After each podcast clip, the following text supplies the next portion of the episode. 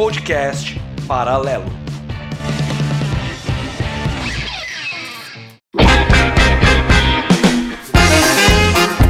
Você deu play, então seja bem-vindo. Meu nome é Thiago e depois dessa temporada eu acredito que você já saiba que eu sou o host deste podcast. Fala galera, aqui é o Max e também sou o host desse podcast. Hoje estamos aqui para tentar algo novo. Bora fazer um resumo da última temporada de duas séries. Comigo, você escuta Barry, da HBO. E comigo, Stranger Things, da Netflix. Solta a vinheta editor que hoje é dia do.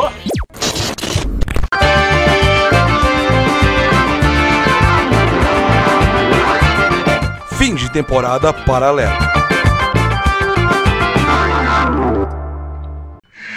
Alerta de spoiler! Alerta de spoiler! Então, começando aqui a minha parte desse podcast, tenho aqui do meu lado ele, que é o nosso especialista retrô, que está presente em todas as participações aqui. E aí, Caio, você tá bom? Bom, rapaz, e aí, tudo bem com você? Tranquilo? Tudo bem, melhor agora com sua presença, cara. Oh, são seus olhos. Isso aqui é minhas lentes brilhando, é reflexo. e hoje, para poder falar dessa série aqui, especialmente temos um convidado. E aí, Gil, tudo bem? Beleza, Thiago, beleza, Caio. Prazer estar aqui participando do Paralelo aqui com vocês. A gente tem uma mania aqui, talvez feia, mas eu acho primordial, a gente deixar o convidado se apresentar ao público do Paralelo, pra gente não esquecer de nada. Então, Gil, por gentileza, se apresente ao ouvinte Paralelo. Sou Gil, um indigente digital, como eu gosto de me definir. Eu participo é, recorrentemente de um podcast chamado Monogeek, também que o Thiago já participou algumas vezes.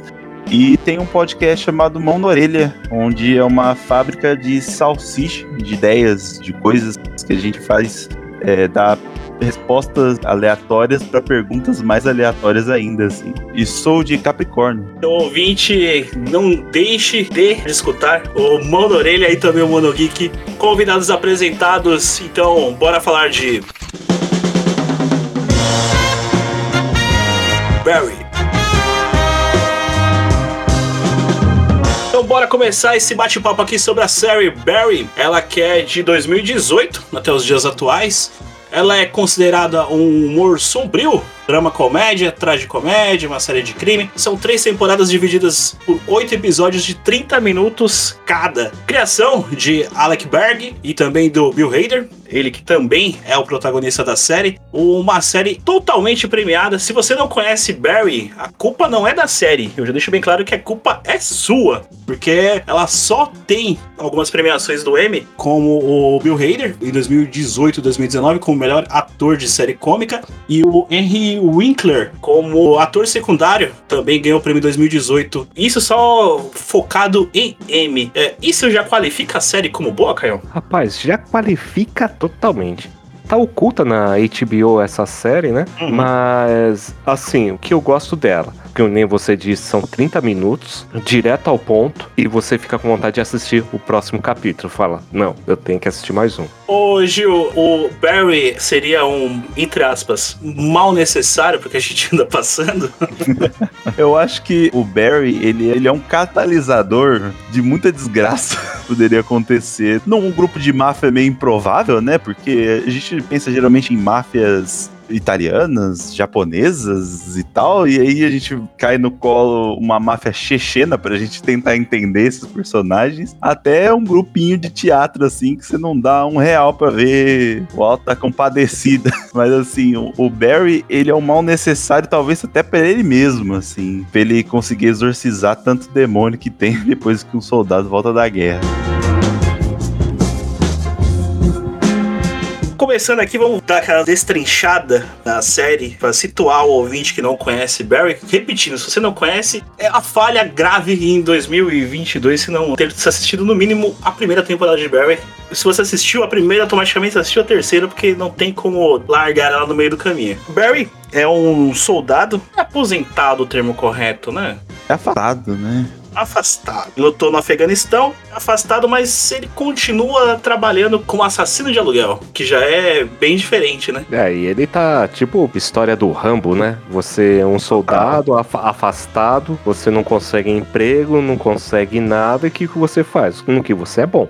Então ele vira um matador de aluguel. Você não tem perspectiva, né? Cheio de coisa na cabeça, cheio de trauma na cabeça da guerra. Fora, vamos dizer assim, seria um preconceito que o pessoal tem, né? De ex-soldados né, afastado, Afeganistão, tem toda aquela cultura americana, tudo. Então dá a entender que ele passa por isso, né? Uhum. Pra ele se aliar ao, ao grande amigo dele, que a gente vai falar mais pra frente, entre aspas, né? Então o Barry, ele já começa na história ele matando algum. A primeira cena, né? Ele matando alguém em quarto, ele voltando pra casa dele, pro apartamento onde ele mora. Aí nós já somos apresentados ao Filclers, que é o. Entre aspas, é como se fosse o pai. Essa parte que não ficou bem clara, né? Se o Filks é um pai adotivo dele, ou era. É citado que é um amigo do pai dele de guerra do, do Afeganistão, né? Provavelmente pela linha ali, talvez do Vietnã, Uhum. pela idade que ele tem e supostamente o pai dele tem, ou não tem mais, né? Acho que o pai dele. É citado que o pai dele morre?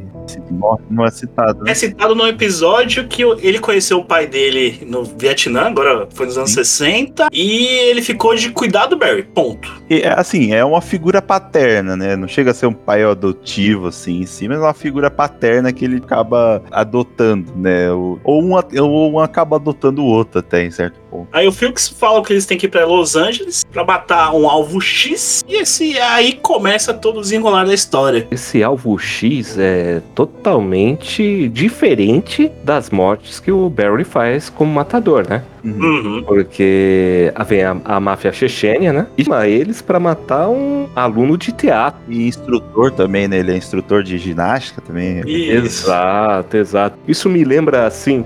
É, não voltando muito é, pros games, parece aquelas histórias minhas GTA, sabe? É, tipo uma missão, mais. Exato. Uma side quest que eu tenho que matar um instrutor da esposa do, da máfia chechênia. É o GTA V, é o começo do GTA V.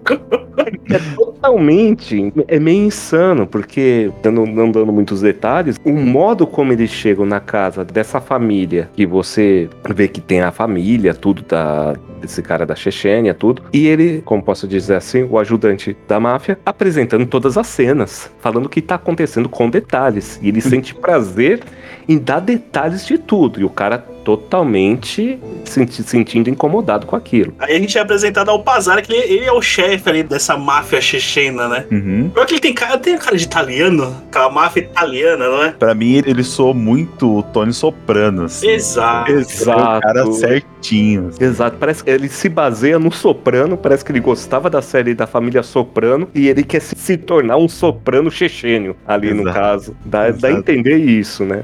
Uhum. Talvez fosse até parte de uma piada escondida ali que a gente não conseguiu captar, mas é o famoso deixa ficar subentendido. Eu acho que sim. Aí, avançando a história, o Barry é contratado lá pela máfia chechena, pelo Pazar, pra matar o, o alvo dele ali. Só que ele, quando ele vai se aproximando disso, a gente também é, é apresentado, entende que o Barry já não tá gostando muito dessa série de assassinatos, de em ser um assassino em série, Uhum. e já não tá motivando mais ele também. Tem várias questões que também a gente pode abordar mais à frente. Aí ele segue esse alvo dele e acaba caindo na escola de teatro, né? Que ela chega a ser uma cena bem engraçada ali no começo, né? Aham, É, totalmente. Acho que a série começa a dar o tom aí, assim. É, Tem a parte importante da- do que o Kai falou, do, do um dos ajudantes lá do Pazar, da descrição total de por que o Pazar quer que ele mate esse alvo, né? E ele tá pegando a mulher dele. E aí é, já dá um tom de. Você já sabe que não vai ser uma coisa só de ação, uma coisa só de um, ah, um cara que mata a gente. Já dá o tom da comédia também. E essa cena também na- no teatro, já, já, vai, já vai percebendo que isso vai ser uma constante. A gente é apresentado ali a Sally, que é a Sarah Goldberg, que eu já vou adiantando pro ouvinte. É o personagem mais chato da série. Meu Deus do céu, como ela consegue ser irritante. Não sei se vocês têm esse mesmo ponto de vista. Eu tenho, eu tenho a sensação é daquela pessoa que quer ser boazinha, mas ela é arrogante em tudo que faz.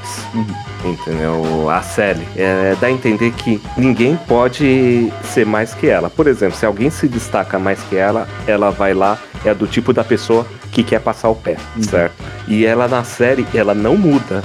Nas três temporadas, ela continua a mesma pessoa mesmo, levando tapa na cara, apanhando tudo. Ela continua a mesma pessoa arrogante. É uma pessoa irritante. é insuportável. Eu acho ela. É, ela meio tudo isso que você falou mesmo. É, mas eu acho assim, ela como um personagem, não tô falando ela como pessoa. Ela é um, Sim, sim. ela é um personagem muito interessante. Porque, tipo assim, quando você oferece. Quando uma série geralmente oferece par romântico. Ou alguém que o personagem principal minimamente vai se interessar, Hum. é aquele anjo de candura, é aquela pessoa, sa- sabe, sem defeitos. É aquela pessoa Sim. bondosa, aquela pessoa que você admira. E tipo assim, você tá vendo um cara que assim, não tem jeito. Qualquer série, qualquer filme que alguém vai te apresentar, mesmo que a pessoa faça a pior coisa possível, no caso do Barry, é assassinar pessoas, você vai começar a ter empatia pelo personagem. Você vai começar a torcer pelo personagem. E aí, quando você vê o in- interesse do Barry pela Sally, você quer que eles fiquem juntos. Só que aí a série fica te jogando como a Sally é uma pessoa horrível. Pior que o Barry, vamos dizer assim. Também, tipo assim, ela é, é- ela é meio detestável, assim, em várias atitudes, lógico, não tão drástico como o que ele faz na vida adulta dele, mas assim, Uhum. e eu acho interessante isso, assim, porque adiantando um pouco, tem uma hora que eles realmente ficam juntos, e aí a impressão que dá é que, tipo, pô, pelo menos isso o Barry já conseguiu, já tem a mina, e daqui a pouco, tipo, ela fala, não, cara, não, não é bem assim, tipo, eu não sou só a princesa que você encontrou, foi só um lance, assim, sabe? Tem muitos altos e baixos, né? É, dela. exato. E logo eles se afastam. E você fica tipo, e aí? E tipo assim, é, o Barry, ele é cercado por pessoas, não sei, por exemplo, no caso do Afeganistão, tudo. Uhum. É um- uma área que ele tá que é só pressão total. Sim. Pressão total de todos os lados. E ele é um cara que obedece. Uhum. Que até dá um destaque na terceira temporada nisso. E você percebe ele se cativa com essas pessoas. Por exemplo, a série tem esse jeito maldoso. Uhum. Dá uma pisada, né? O Funches, ele tem esse da pisada. E o Barry é aquele cara que não sabe dizer não, que é o mal de todos nós. Que às vezes a gente tenta agradar a todos e não vê o momento de parar ou de dizer não. Que a gente vê o Barry várias vezes falando o quê? Não, não, não e volta atrás Sim. Pra todo mundo, porque ele sente que se ele falar um não, ele vai ficar mais sozinho. Uhum. Então, quando ele vê que a série, vamos dizer assim, do sexo feminino é a única que deu atenção pra ele, ele se apaixona na hora, independente dos defeitos dela. Uhum. Certo? E que ele não vai enxergando nela essas coisas, né? E eu percebo isso no, no Barry. Já que ele tá num nível de, vamos dizer assim, de depressão, e não tratado, vamos dizer assim, Uhum. ele fica na carência. Então ele sente que ele tentando agradar as pessoas que estão em volta dele, ele se sente bem. Bom, pelo menos tem alguém próximo de mim. É, é o que dá pra perceber, assim, do jeito dele, assim, é que ele acaba virando um produto do meio que ele tá, né? Exato. Tem a primeira vez que ele mata alguém, ele começa deslocado, mas ele vai virando produto daquele meio que ele tá em volta. Então, se todo mundo aprovou ele matar uma pessoa, ele, tipo, ele vira esse cara. Se todo Uhum. mundo tá aprovando o cara, ele como ator, quando ele tá, entra nesse, nessa escola de teatro, ele começa a virar isso, assim, igual você falou. Ele, tipo, ele, muitas coisas ele rejeita de primeira, mas ele acaba cedendo. Só tem, acho que talvez um segredo que ele não quis revelar, só fala mais pra frente pro professor, né, pro do Zino, que ele não luta, luta, luta e não quer revelar, ele acaba não revelando mesmo, assim. Mas tirando isso, é bem, bem o que você falou, assim. é, acho que talvez além do que não só dizer não, mas tipo, se virar realmente produto do meio que ele está. sim, ele se molda onde ele está, né?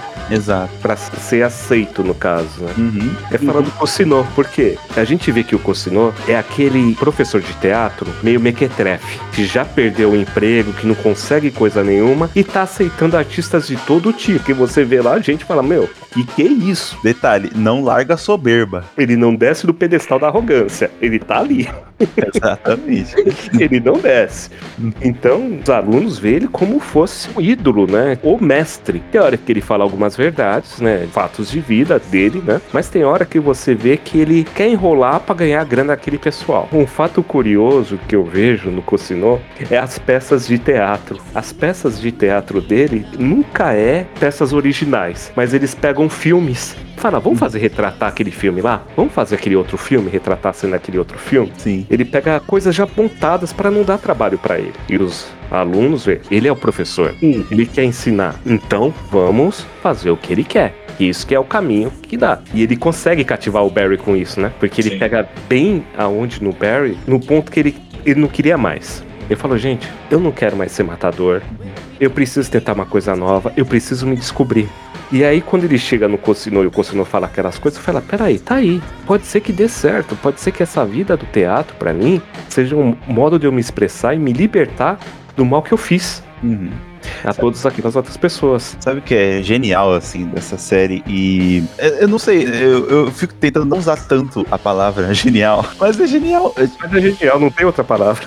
Porque assim, o Barry, para ele chegar a esse ponto, o senso dele de empatia, de se importar com outra pessoa, tem que estar totalmente, tipo, abaixo de zero. Sim. né? Porque eu- até vou citar um vídeo que eu vi um vídeo muito bom sobre Barry, é, do Nerdologia, ela tava na época da segunda temporada, fala sobre ele ter é, essa, essa parada dele ter empatia e dele perder a empatia quando vai pra guerra, porque, tipo assim, pra você matar uma pessoa não é uma coisa fácil, não é uma coisa tranquila você matar uma pessoa. Tanto que isso é, é discutido na série, inclusive, mas voltando ao eixo, o Barry tem, tipo assim, essa empatia abaixo de zero, assim, fazer isso com as pessoas. E no vídeo ele, ele aponta uma coisa interessante, que, tipo assim, na guerra você mata alguém que é geralmente visto, você é condicionado a ver aquilo como um mal, como um inimigo a ser abatido. E aí quando ele volta ao país dele, ele tá matando pessoas do próprio país. E aí, quando ele tá na- nas aulas de teatro, ele vê a primeira aula que ele assiste do Kusinô e como ele consegue extrair coisas de outras dos outros alunos ali, ele consegue ver que eu posso ser uma outra pessoa que talvez comece a ter empatia pelos outros e começa, sabe, me sentir menos vazio, porque quando você vê as primeiras cenas ali, o Barry tá muito, tipo, você vê no, na, A expressão dele, dá pra ver. no corporal dele, quanto ele é meio vazio, assim. E pra mim, essa série, assim, tem um tema muito forte, principalmente nas primeiras temporadas, na- na terceira também, que é propósito. A, a série fala sobre propósito, encontrar propósito na vida. Tipo assim, o Barry não caiu, não saiu do- dos fuzileiros porque e começou a matar gente porque ele queria, era isso que eu queria. Ele foi meio jogado pra isso, assim. A primeira figura paterna, a primeira figura de acolhimento que ele teve após sair do, do exército, ele não saiu por causa de, tipo, de, um- de uma coisa tranquila, foi um trauma, né? A primeira figura que paterna que ele teve de, acolhimento levou ele por esse caminho. Ele não, talvez não teve nem tempo de pensar o que ele queria fazer. E ali nas aulas de teatro, ele talvez ele comece a pensar num propósito. Tanto que esse tema é debatido com ou, vários outros personagens, né? Tem o, o personagem que é um velho que ele se mata na frente do, do filme. Maior assassino tchetcheno. O maior assassino veio especialmente. Aí quando você vai ver, é um senhor, aparência de 180 anos. de hora extra. Exato. É muito engraçado que a parte cômica é muito boa. Que ele fala assim: quantos anos você tem? Eu tenho 45. tipo, evidentemente ele não tem 45 anos. e aí, tipo assim, quando esse assunto é. Ele tá ali pra matar o Fuchs na, na garagem lá da, da máfia tchetchena, aí pergunta pra ele: Mas é isso que você queria fazer da sua vida? Pensa bem e tal. E tipo, o cara, é, ele entra pra dentro dele e vê que, tipo, ele dispersou a vida dele, não era aquilo que ele queria fazer. Não era esse o propósito da vida dele, ele se mata Do nada. do nada, né? Aquela cena, Gil, eu achei assim sensacional. Por quê? Uma pela idade que o cara falou. Exato. Você vê assim, pô, você fala, o cara tem uns 70 anos por aí e o cara fala que tem a idade de 40 anos pra cima. Sim. Só que naquela cena, muitos de nós, não sei, a gente se vê. Uhum. Que a gente tem o quê? Nosso trabalho, a gente estuda, vai lá e tá no nosso foco do nosso trabalho, mas no fundo a gente fala assim: poxa, é isso que eu queria? Será que é isso? Será que eu não gastei minha vida em tudo? Sabe a crise dos 40? Sei. Quer dizer, vou saber ainda. Você vai saber? Não, eu já sei que é isso da crise dos 40. Então, falo com certeza. A gente passa por isso.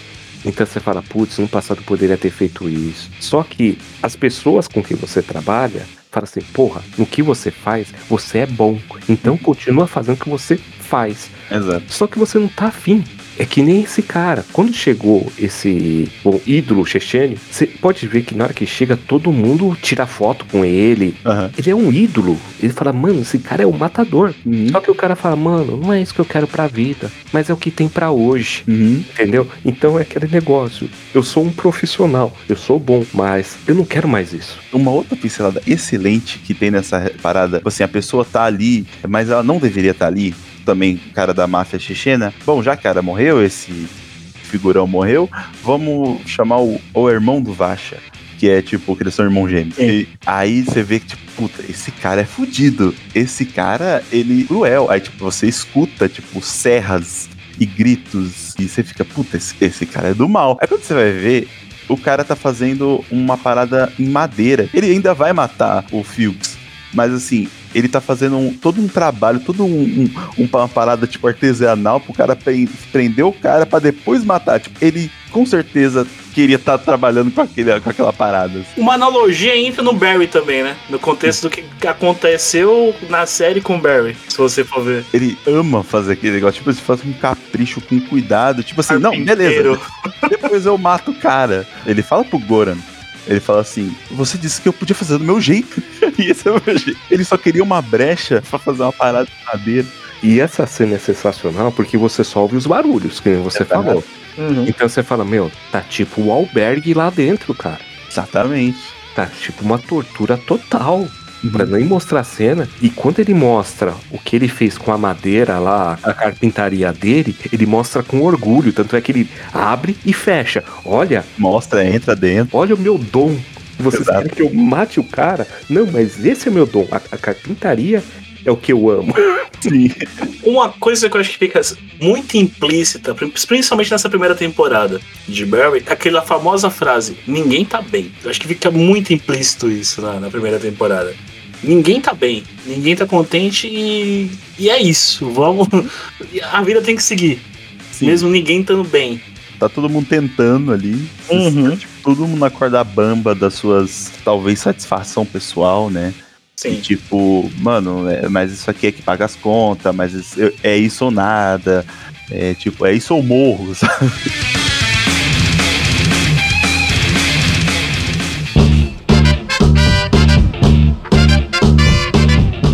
Acabei dando uma desviada, mas a parada dele aprender teatro vai no. Que eu, que eu tava falando sobre ter empatia. Sim. E tipo assim, quer uma coisa mais empática do que você vestir uma outra pessoa? E aí é essa tentativa, né? De sair de um estado que você não tem empatia mais por ninguém, por nada, por. Qualquer pessoa pode ser um alvo em potencial. Apesar que o Barry, ele tem. Você vê que ele tem um conflito ali, né? Tipo assim, ele, ele fica toda hora falando pro Fuchs. É, eu sou uma pessoa ruim, eu mato, só mato os bandidos, assim. Isso tem um peso, né? Não tem como ficar totalmente alheio, porque o Barry, apesar de fazer o que ele faz, ele não é um psicopata. É o que você mencionou daquele vídeo do Nerdologia, onde ele fala a todo momento ele precisa ser provado que quem ele vai matar é uma pessoa ruim. Exato. ele conseguir matar a pessoa. E aí entra no, no Fuchs, poder de convencimento dele, provar que o Barry tem que matar a pessoa, e toda vez quando o Barry retorna pra ele e menciona que ele quer sair desse dessa linha de ser assassino de aluguel, ele arranja algum jeito, ele sempre arranja algum jeitinho de puxar o Barry de volta. Uhum, sim. E isso durante todo o período do- de- das três temporadas. O Barry vai sair, ah, vai sair, vai sair. Não, não vai sair não. Vai lá e arranja um jeito de puxar ele de volta. O que dá pra ver no Funks, ele finge que é pai pro Barry. Uhum. Você fala assim, ó, você não tem ninguém na sua família, só existe eu, eu tô cuidando de você, eu sou mais velho e eu sei que tô te falando, entendeu? Então você me ouve. E o Barry não tem ninguém pra ouvir. Quando ele começa a ouvir mais o Cusinô, ele começa a ter a divergência com o Fux, Sim. entendeu? Ele fala, opa, peraí, ele tá me ensinando coisas boas. Na verdade, quando ele pergunta assim, ah, eu sou mal, eu sou uma pessoa ruim, na verdade ele quer tipo falar assim, ó, eu não tenho culpa de nada, né? Tá tudo tranquilo do meu lado. Uhum. Eu quero estar com a consciência limpa do que eu tô fazendo. Que é o argumento dele no final da temporada. Que a gente vai chegar lá. Sim. O acontecimento é o argumento dele no final da temporada. No último capítulo, nos últimos três minutos da temporada. O Curzino é interpretado pelo Henry Winkler, ele que é o premiado, ele que também rouba a série. Ele que é o dono da escola de teatro. Um detalhe que você falou, Caio, ele suporta, vamos dizer assim, os péssimos atores, porque a escola é paga, né? Sim, Tanto que o Barry ali, na primeira atuação dele, é horrível. E ele fala, tá bom, já acabou sua aula grátis. Se, se você quiser continuar, na próxima quinta é 150 dólares, né? Negócio assim. exatamente. Tem uma cena do Cusinô que você vê muito bem isso daí. É depois que morre o aluno. Ele fala, ó, a gente tá sem clima, tá? Hoje a gente não vai ter aula. Vocês podem ir pra casa pra, pra refletir, pensar, mas a aula de hoje vai ser cobrada, tá? Não reembolsável. Não reembolsável. É, porque depois que a gente sabe que ele, tipo assim, ele fez várias coisas, mas hoje em dia ele é queimadaço na indústria, assim, tanto acho que teatro, televisão, cinema, assim, ele é queimadaço, consegue fazer, tipo, pontas e figuração diferente. Tanto que ele fala, quando alguém acho que tem um teste pra uma série, ele fala assim, tô precisando de figurante? Aí a gente já vai dando um salto por meio da série ali. Ele fica muito puto quando o, a peça de teatro em si, o Barry tem um surto que ele fala realmente a verdade do que aconteceu. É um grito dele, interno dele. Que alguém de produtora tá assistindo e o Barry é convidado pra uma série. Isso fala muito sobre indústria também, e, e ao longo da série tem uma- algumas cutucadinhas na Uhum. indústria, porque o Barry ele é escolhido por ser alto. Exato. Ele não foi exatamente pela atuação dele, pela, pela catarse que ele teve no palco. Foi simplesmente pra ele participar de um besterol, filme besterol, uma série. Simplesmente por ele ser alto, assim, tipo, enquanto a galera tem ralado um tempão, tanto a série, cozinhou, e até os outros alunos da série ralando, fazendo o teste, ele, tipo, é chamado por, Nada, por nada. Nada. Aí entra a genialidade dos criadores, né? Do Alec Berg e do próprio Bill Hader, né? Bill Hader que ele, ele fez o Saturday Night Live. Sim. Então, percebe o texto, a linha de texto é tipo muito é, piada rápida. É piada de referência. O que eu acho interessante é quando ele fala pra série. Que assim, o que dá pra entender no Barry é que ele apoia ela em tudo. Uhum. Fala assim, não, tô com você, você vai conseguir. Nossa, legal. Ele coloca em segundo plano. Uhum. Ele não esquenta. Tanto é que quando ele tá acompanhando ela, ah, fulano de tal veio conversar comigo. Falou, como assim? Ela fala, como assim ele veio falar?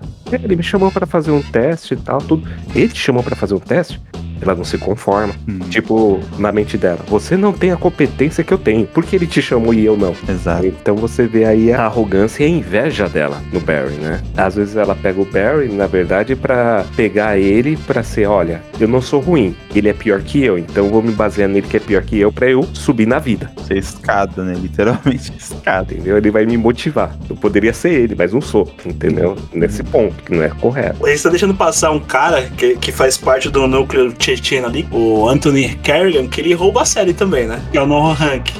Assim, pra mim é a alma da série. sim. assim, o Bear é legal acompanhar e tal, todas essas, isso que a gente comentou, mas assim, é, para mim é a alma da série, assim, todas Sim. as cenas que ele aparece, ele rouba a cena. Não tem discussão, sabe? Não consigo é, aceitar que ele seja menos que isso. A evolução do personagem dele é, é algo genial. Ele começa como um puxa-saco, né? Não tem Uhum. outra palavra. Puxa-saco ali do Bazar, que é o chefe da máfia chechena. E depois vai evoluindo, pensa que pode virar chefe com, com, a, com a queda dos, dos, dos chechenos ali do meio pro final da série. Se envolve com os bolivianos ali indo pra segunda série. E aí, e aí, e aí eu vou guardar pra gente chegar à terceira Uhum. que é, que é o assunto desse episódio. Então, estabelecidos, acho que todos os personagens, ou falta alguém de- do núcleo em si? Acho que é- são, são cinco, né? Tudo gira em torno desses cinco. Pelo menos nessa primeira temporada. É, juntando com a, com a detetive ali, a, a dupla, né? Na verdade. A detetive Janice e o Loach, que é o- os dois detetives. O, fica nítido que é pra ser palhaçada o núcleo policial da história. É, então, parte importante também dessa série é comédia. E eu acho que a, a comédia escolhida pra série não chega a ser pastelão. Às vezes beira um nonsense, mas não chega a ser pastelão. Mas acho que a principal característica de comédia que tem essa série é uma comédia de erros, Sim. né? Tipo, igual a gente vê, é, sei lá, o próprio, no, no próprio nome da- do filme tem, na- pelo menos na versão em português, é, por exemplo, Fargo. Fargo, uma comédia de erros. Ou, tipo, filmes do Guy Ritchie no começo da carreira, assim, tipo, Snatch. Uhum. Inclusive, quando eu tava assistindo a série, eu, eu pensei, caraca, Barry é tipo Breaking Bad dirigido pelo Guy Ritchie no começo de carreira, assim. Porque tem essas paradas de comédia de erros, de tipo, de comunicação, erro de comunicação, tipo, ou alguém fala demais, ou alguém fala de menos, e dá alguma Sim. treta, assim, dá algum mal entendido e tal. Quando ele, a Janice e, e o parceiro dela, eles começam meio atrapalhados, né? Porque, tipo assim, eles não manjam de tecnologia, eles estão tentando decifrar um negócio com a câmera que o próprio Norro colocou no- na cena do crime e eles não conseguem destravar, e aí chama um técnico, aí o, o técnico também é meio sem vontade de nada, assim, então eu não diria que tipo, não chega a ser um núcleo o, o núcleo tá totalmente nonsense, engraçado, mas tem essas paradas desses erros de comunicação, esses erros de, tipo, deixar tudo mais confuso, assim. É, até pra série conseguir andar, né? Pra eles não conseguirem. Você precisa desvendar de cara, né? Fora que os detetives, como todos os personagens da, da série, também têm os seus problemas. A depressão da parceiro da James, separado da esposa, que está depressivo e tal. Tem aquela cena que é muito bacana que o pessoal tá investigando o crime. Aí, não, tem cenas que são hilárias, né? E que tá investigando o crime e vai falar lá, ó, meu parceiro ali, o que, que ele tá fazendo? Ele tá chorando. Aí mostra a atenção, ele também tá chorando. Quer dizer, eles perdem o foco do O crime em si. para focar nos problemas pessoais do, do Exatamente. parceiro de trabalho.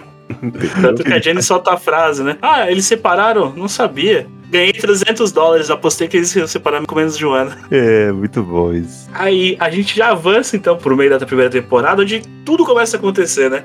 O Barry começa a ser mais apertado ali, vamos dizer, o cerco dele dos, dos dois policiais. Tem a evolução onde o Cruzinot começa com um relacionamento ali afetivo com a, a detetive Janice. Que ela não, já começa errado que ela não deveria se envolver, né? Ele talvez era um possível Suspeito. suspeito né? Que acontece com um dos alunos dele, né, afinal. Uma coisa que deixa bem claro naquela foto lá, que é indecifrável, vai dar pra ver que é o Barry, né? É o único cara que tem o porte na foto, mano. Sim. Talvez seja uma prova fraca, né? Tipo, o pessoal tá tudo Sim. meio cagando da delegacia, tá? Tipo, meio, não, tal, esquece isso aí. O próprio parceiro da Janice fala assim.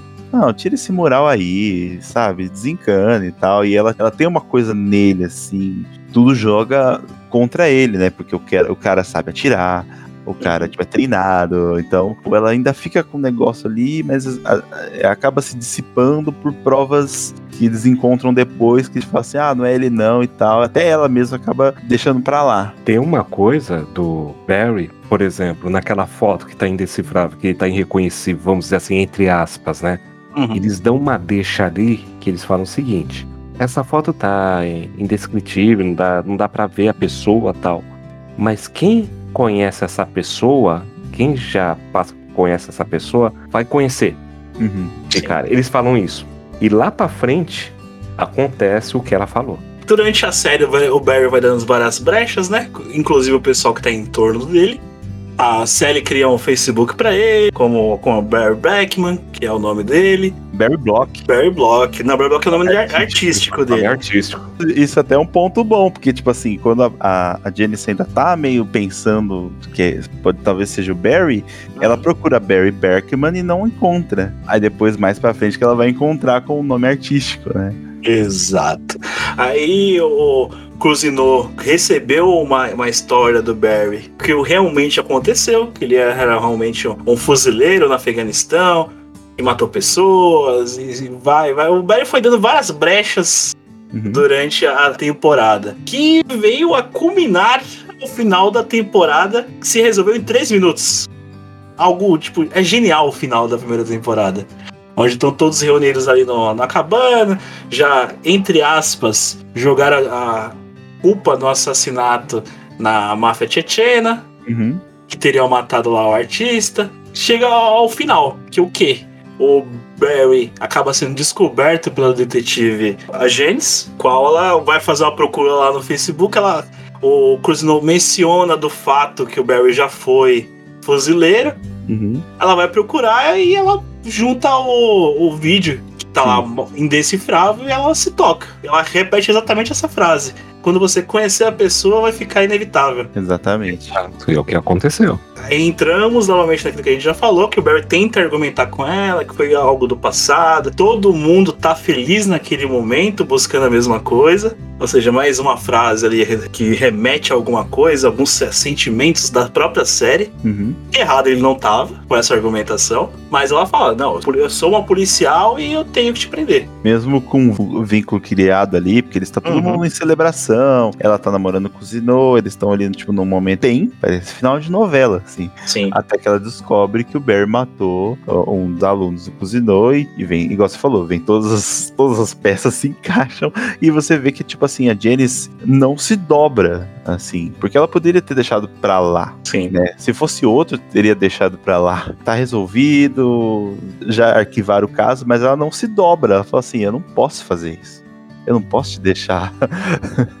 não posso deixar de É aquilo que a série mostra, né? No que você é bom, você tem que fazer bem feito. Ou, Exatamente. ou como o Barry não deixa de ser um matador de aluguel, mesmo que ele tente, a detetive James não deixou de ser uma detetive. Exatamente. Ela, ela sim, tá no lugar certinho dela, né? Tipo assim, Exato. ela é isso. Não, não é por conveniência. É porque eu sou isso, eu sou uma policial, sou uma detetive. E a gente é pego nessa daí porque a gente pensa, meu, deixa quieto, vai, deixa o cara viver. Exato, porque a gente acaba torcendo, né? A gente fica acaba torcendo por ele, fala assim, não, deixa ele viver, já sofreu muito, não, Uhum. deixa ele. Mas a gente esquece do lado criminoso e ela do lado da justiça, né? Que quer, tem que cumprir a parte da justiça. Uhum. E a gente começa a torcer pra ele. É, mas eu acho que talvez esse seja o primeiro ponto, né? Eu, eu não sei se a gente já, já mencionou que ele acaba matando ela, assim. Apesar de que até o, o meio, talvez final da temporada 2, eu, ach- eu ainda achava que ele deu algum jeito de não ter matado ela, mas infelizmente ele mata ela. Eu acho que é o primeiro ponto de, tipo assim, talvez não haja redenção pro Barry. Ele faz sem remorso ali, porque naquela cena lá onde tá aquela arma presa na árvore. Sim. Ele já Então- estava pronto pra algo errado acontecer. Ele é um assassino, ele é um hitman. Plano B. Ele já tem um Sim. plano B pra, na manga. Já sabia que, que se, se não desse certo, ele passaria por ali e mataria ela. E é o final que você fica com raiva, porque você fala, poxa vida, você podia estar com a sua vida legal, com essa menina chata aí do seu lado, o Cusinô feliz com a policial, o Cusinô amava ela, pelo menos era o ponto de equilíbrio do Cusinô, vamos dizer Sim. assim. Porque uma coisa que eu percebi, quando o Cusinô estava com ela, ele deixou de ser um pouco arrogante, ele foi mais humano. Sim. E a gente vê isso no na segunda temporada também.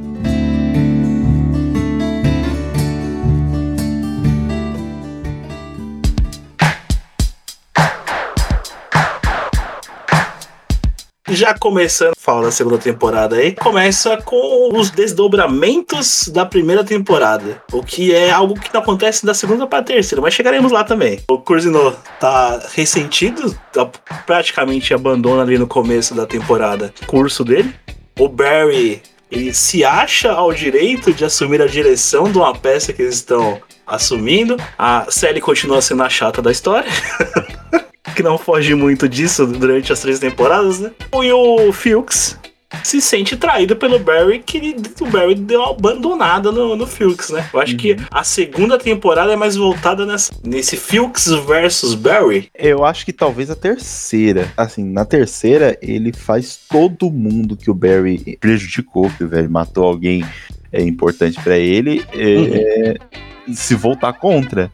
Tanto que, tipo, no final da, da, da segunda, tá dando spoiler, mas ele, ele fala pro Cusinô. Foi o Barry que fez isso. Sim. Né? Leva ele até o corpo da, da Janice. Sim, tipo, tanto que na, na segunda temporada o, o Fuchs ainda tenta várias negociações com o Barry, assim, tenta negociar. Ele tem um comportamento abusivo de te falar assim, olha, se.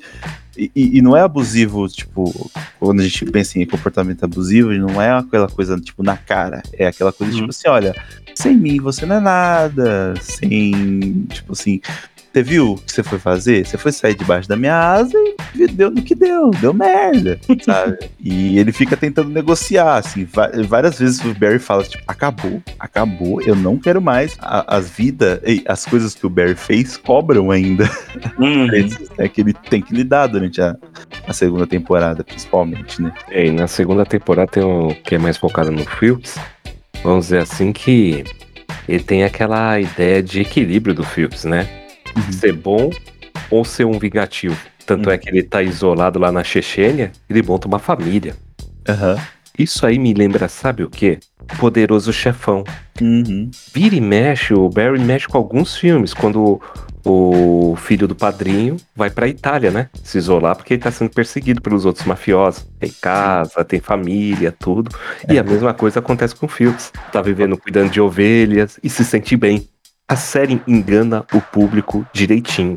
Sim. Sim. Porque ele te cativa, ele te puxa, fala, poxa, ainda bem, tá dando tudo certo. E faz você falar, não, não acredito que ele vai fazer isso. Para. Você quer interromper o cara, você quer segurar a camisa do cara pra não fazer isso. E mostra que o ser humano é, se tem um foco, ele vai até o fim. E o foco do filme era o quê? O Barry. Sim. Só uma correção, cara, a parte da Titiana é a terceira temporada, tá? Terceira temporada? Ah, então tô pulando. Na segunda temporada, a gente tem o, no quinto episódio, o melhor episódio spin-off no meio de uma temporada possível. Que é aquele episódio do Bonnie e Lily. Meu, o que é aquilo? O que, que foi aquilo, gente? O cara é o Jason, né? Sabe o que, que me lembrou? Não sei se vocês vão concordar. O Logan. O Logan. E Wolverine é X-23. Exatamente, aquela menina daquele Ah. demônio. Que o Barry é contratado para assassinar o- o- um cara. Ele, entre aspas, mata o cara depois de uma briga sensacional. Uhum. E aí chega a filha dele e a filha despiroca. Esse episódio, ele é tão genial. O Ber vai matar o cara. E o Ber tá meio baixa, tá meio assim ainda. Tá no teatro, mas ainda tá fazendo. aceitando os serviços, assim, meio a contragosto, mas tá. E aí ele entra na casa pra matar esse cara. Assim, todo o cenário já te mostra que vai dar muita merda. Nossa, demais, velho. O cara, o cara é preparado também. Exato, tipo, assim, você entra lá, o cara, tipo, tranquilo, anda devagar, até meio cambaleante, assim, meio vagal, a casa meio, meio bagunçada.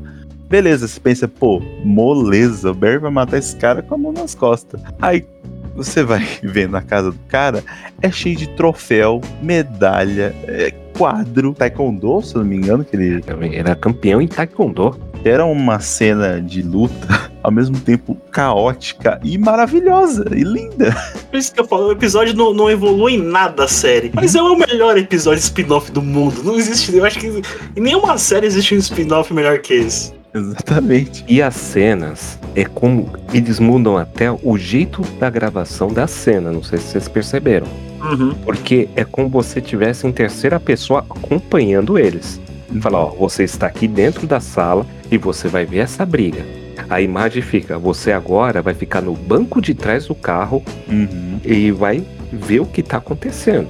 Sim. Sabe que pra mim essa cena rima muito a primeira cena de Kill Bill, porque é totalmente o jeito de filmar, de, de- tipo aquela briga que não é tipo só é uma briga bagunçada, né? É uma Sim. briga tipo assim caótica, porque tipo assim o, o cenário inteiro vai pro saco, porque não, é uma briga coreografada, não parece pelo menos uma briga coreografada, é uma briga briga mesmo, É sabe? briga. Tudo vira arma. Lata vira arma. Pêssego em calda vira arma. Panela vira arma. Tudo vira Tem uma parte que é muito emblemática, que o, que o Barry quebra a traqueia do cara. O cara, tipo, ele não vai conseguir respirar. Tem uma hora que o Barry senta no chão assim, e o cara, tipo, com o multiaco lá. Pô, mexendo no multiaco. Tem muita referência nesse capítulo, né? Não lembra o Indiana Jones? O cara com a, com a faca lá? Sim. E o Indiana Jones parado só olhando. Ô, Barry, pô, você vai morrer sem ar, cara. Eu vou ficar aqui sentado. Daqui a pouco você vai cair. E o cara cai. O cara É girando no Thiago fazendo... É muito bom esse E episódio. voltando um pouco da cena do começo disso daí, o diálogo entre os dois. Uhum. Porque não é o diálogo entre os dois, é só o diálogo do Barry. Uhum. Ele não fala nada. Ele vai preparar a mala dele e o Barry falando: Não, você viaja tal, tentando arranjar uma desculpa pra não matar o cara. É, tipo, some daqui. Some daqui, tudo. Faz... o Fuchs tá lá fora. Só que, tipo assim, o Barry já tá numas de tipo assim, não quero, mas ainda tá tipo. Não, faz isso, você tem que fazer e tal. E- O cara muito calmo, guardando as coisas dele e tal. E aí dá um chutão no Barry. Aí começa. Ele não fala nada. Então, aí o negócio fica mais violento ainda. Você fala, gente, o que, que vai acontecer agora? O que, que falta acontecer nesse episódio? Exato. Aí chega a menininha da escola. Que nem o Gil falou, Kill Bill. Porque no Kill Bill, quando tá a luta, quem chega da escola? A filha da menina. Só que a menininha no Kill Bill fica quietinha. Nessa não, a menina vira X-23. É, exatamente, porque a menina também é tipo federadaça em taekwondo, né? Exato. E menina lobo, né? Depois é. Porque aquela cena que o Fuchs fala, entra no carro, Barry, vamos procurar essa menina. Os caras tão tão nervosos que o cara vê uma lata de lixo é ela. Fala, não, cara, isso é uma lata, é um saco de lixo. Ele em pânico, né? Tá ali, tá ali, tá ali, tá ali. Não, cara, a lata de lixo. E Eles em zigue-zague no meio da rua, tipo no subúrbio, mó calminho, velho. Procurando, eu falei, gente, vou matar essa menina, eles vão atropelar essa menina. Aí ele vê a menina sentada na sarjeta lá da calçada. Aí fala assim, pega, vai falar com a menina, a menina sobe na árvore com tudo e fica em cima da, da casa como fosse um, o Batman. O, o? Felix fala, parece um gárgula. Ele fala assim: essa menina não é desse mundo, não, vambora. E te surpreende mais futuramente que a gente pensa: acabou, Aham. acabou. A menina ficou lá, mas ela tá dentro do carro, meu. Esse capítulo é o capítulo perdido necessário pra série. Aham. Porque, como eu mencionei, tipo, a, evolução dos personagens, entre aspas, se você for ver, dá uma estagnada, a série dá uma estagnada, segue naquela linha de processos, de, de entrevistas, de Teste de. Testes pra série, papéis, e fica na- sempre naquilo. Uhum. O Cruzino tá na parte depressiva lá do- da pós-morte da Janice, e fica focado no Barry e no Fuchs Uhum. Essa segunda temporada. Ela chega ao final dela com, igual o Gil mencionou, a revelação por parte do Fuchs pro Curzino que quem matou a James foi o Barry. É, tem uma coisa que vai correndo em paralelo, que é o, o Noho Ren que tá junto com o pessoal da, da Bolívia, né? Isso, os bolivianos que agora são os, os chefes do tráfego ali em Los Angeles. Barry tá treinando os chechenos, porque eles estão esperando ser traídos, né? Por causa que entra uma terceira via ali na, da bandidagem ali do- de Los Angeles, que é a. Eles não são da Nicarágua, de onde que eles são? Agora eu não lembro. são filipinos. Que é externo, né? Isso. E aí, tipo, o Noho Hank fica, começa a ficar bolado. Então, era um negócio nosso, né? Ele fala pro Estobal, isso. Ele tá meio que perdendo o protagonismo ali na, na, na chefia de novo, né? Porque ele queria muito quando ele tava com o Goran. E aí, quando ele. Quando o Goran tá mais na jogada, ele se sente tipo assim, agora vai ser eu. E aí, daqui a pouco, tipo, ele tá perdendo de novo esse protagonismo que ele queria dentro da máfia e tal. E tem toda a cena do, do, do mosteiro, do, do Barry entrando no mosteiro pra tentar matar os monges, que dá tudo errado. E, e, tipo, isso, isso tá correndo em paralelo, né, na segunda temporada, enquanto o Barry tá lidando, tipo, nessa coisa de parar, de não fazer, e, tipo, coisas que ele ainda precisa fazer, né? Tem um, um ponto que a gente falou da empatia do Barry. Sim. Né, que ele não tem empatia quando ele vai. Quando ele está na guerra, todo mundo é mal Uhum. e acabou. Aí, nesses capítulos da terceira temporada, mostra muito bem isso. Por quê? Ele treina o Chechene. E tem um que é o mais fraquinho de todos, que vira um sniper, um exímio atirador. É. Agradece o Barry lá, fala, ó, obrigado, tudo tal. Tipo, cria uma amizade. Uhum. Quando o Barry entra lá, Admiração ainda. quando ele entra lá no, no templo lá e começa a matança, o Barry fica cego. Uhum. Ele não vê ninguém. Ele só vê o quê? Soldados. Sim. Tipo, na guerra não temos amigos. Tanto é Sim. que você fala, pô, ele vai chegar ali e vai. Opa, eu conheço você. Não, é rápido. Pá. Vira máquina de morte. Exato. Ele vira uma máquina de matança. Que aí ele já tava atrás do Felix, né? Sim, ficou cego. Cego, então ele vai com tudo. E, e a cena é hilária também, né? Apesar de ser uma matança, Sim. a cena se torna hilária do modo que foi, né? Uhum. Porque os fili- filipinos montam o templo pra esconder toda a máfia deles, né? Sim. Uhum. E é legal que a chefe dos filipinos, ela fica sempre com aquele. Ela vive tomando aquele suquinho com bolhas. Exato. Vocês perceberam? Ela não larga aquele suco. É- Aham. é- cada um tem sua característica. Sim. Como o, o- o boliviano, no caso, ele é um coach de alta ajuda. Sim. É o que eu falo, todo mundo tem problema nessa série, se você for ver. Não tem um, um normal na série. Exato. Ele dava palestra pros soldados dele, vamos dizer assim. Sim, sim. Ele era um coach de máfia. Uhum. Uhum. Ó, você já leu o livro tal? É, tem que acabar de ler, né? Dava entretenimento pro pessoal, jogava vôlei. Tanto é que o Novo tava adorando aquilo, né? Se sentia Sim. bem, se sentia vivo. Era tipo como fosse uma família. hein?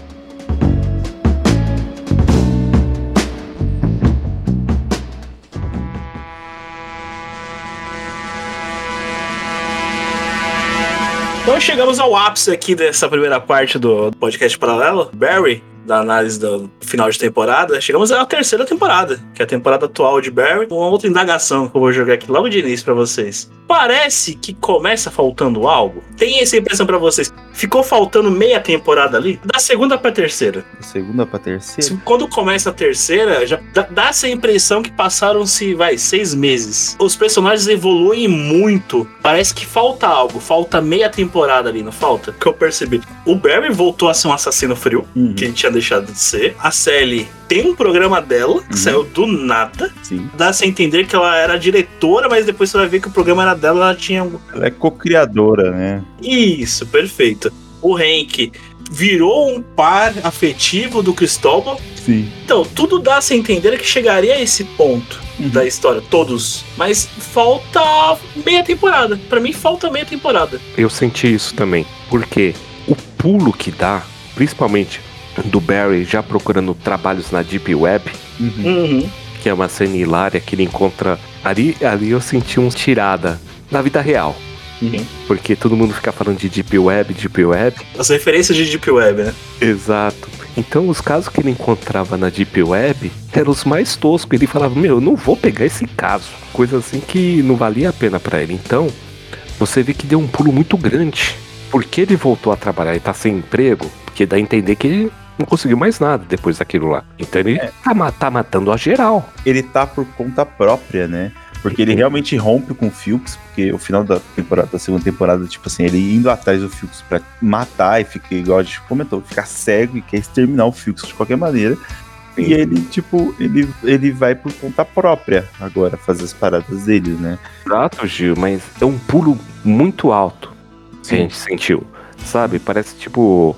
Que fala assim, seis meses depois. Sim, não, faltou, faltou, faltou, eu concordo. Mas a temporada toda é, é bem diferente do que as duas primeiras.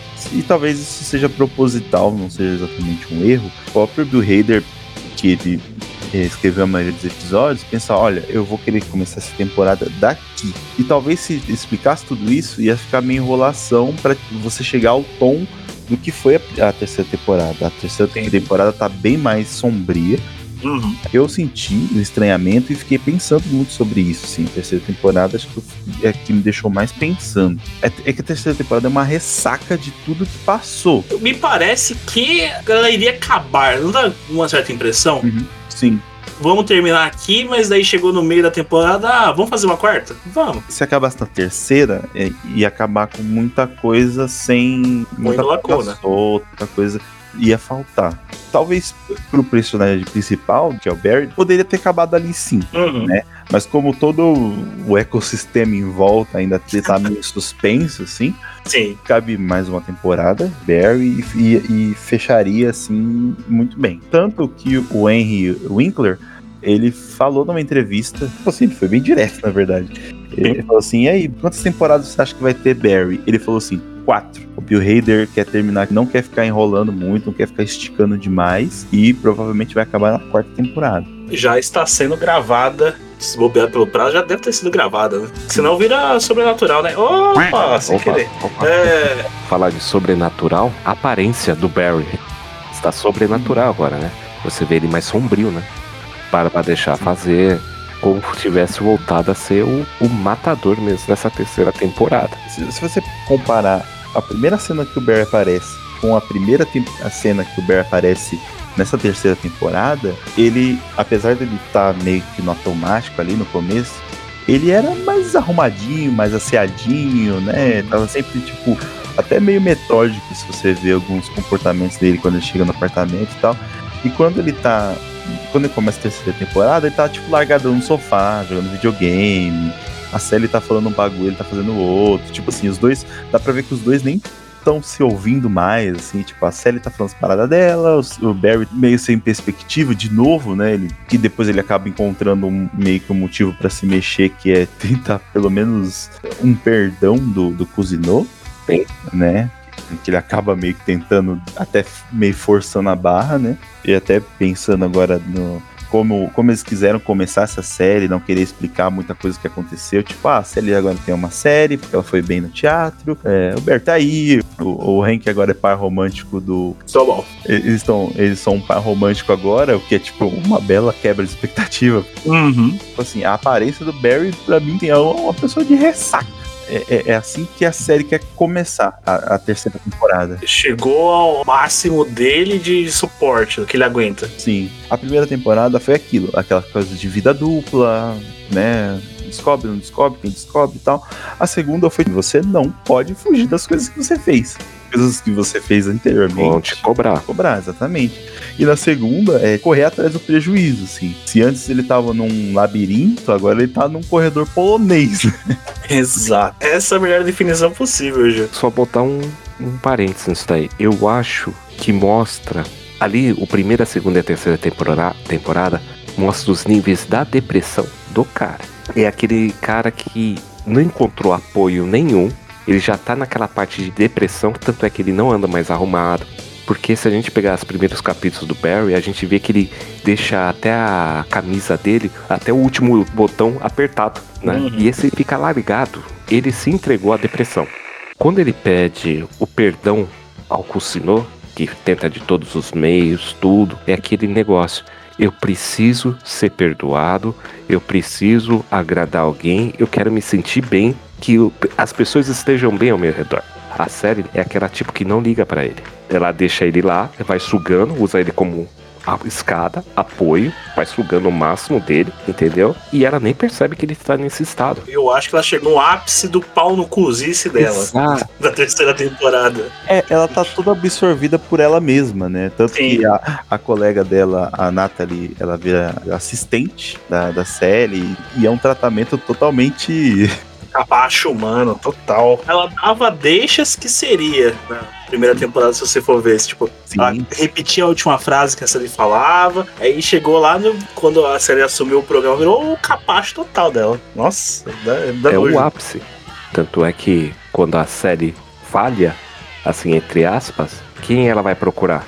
O Barry. Fala, Uhum. opa, preciso começar tudo de novo. Então eu vou procurar o Barry. Só que ele já tá naquele ponto, não tô esquentando nada com nada. Ele está fora do controle. E não tem ninguém pra controlar ele. E as opções que ele faz são totalmente equivocadas. Sim. Tanto é Sim. que o Cusinô fez o melhor papel dele nessa terceira temporada. Ele trabalhou como artista mesmo. Ele voltou a ser artista e enganou o Barry. Porque o Barry já estava tão perdido que não sabia o que fazia. Entra nessa terceira temporada exatamente o que você falou, Caio. É o ápice do problema de todos, né? O Barry chega no ápice da depressão dele. A série chega no ápice do, do pau no cozice dela, vamos dizer assim. A Natália chega no ápice da babação do ovo e ela cai na real que ela tem que viver a vida dela. Não, o bom da, da, da série é que pelo menos há lições ali. Ela tava muito confortável como a estrelinha, sei lá, nova Queridinha, né? É, talvez uma grande promessa pra Hollywood, porque você vai entrar, você vai ter sua, sua própria série baseada na sua vida. Assim, ela começa a tomar umas na cara que ela não tava pronta, porque ela, tipo, ela tá tão absorvida nela mesma, ela só se dá conta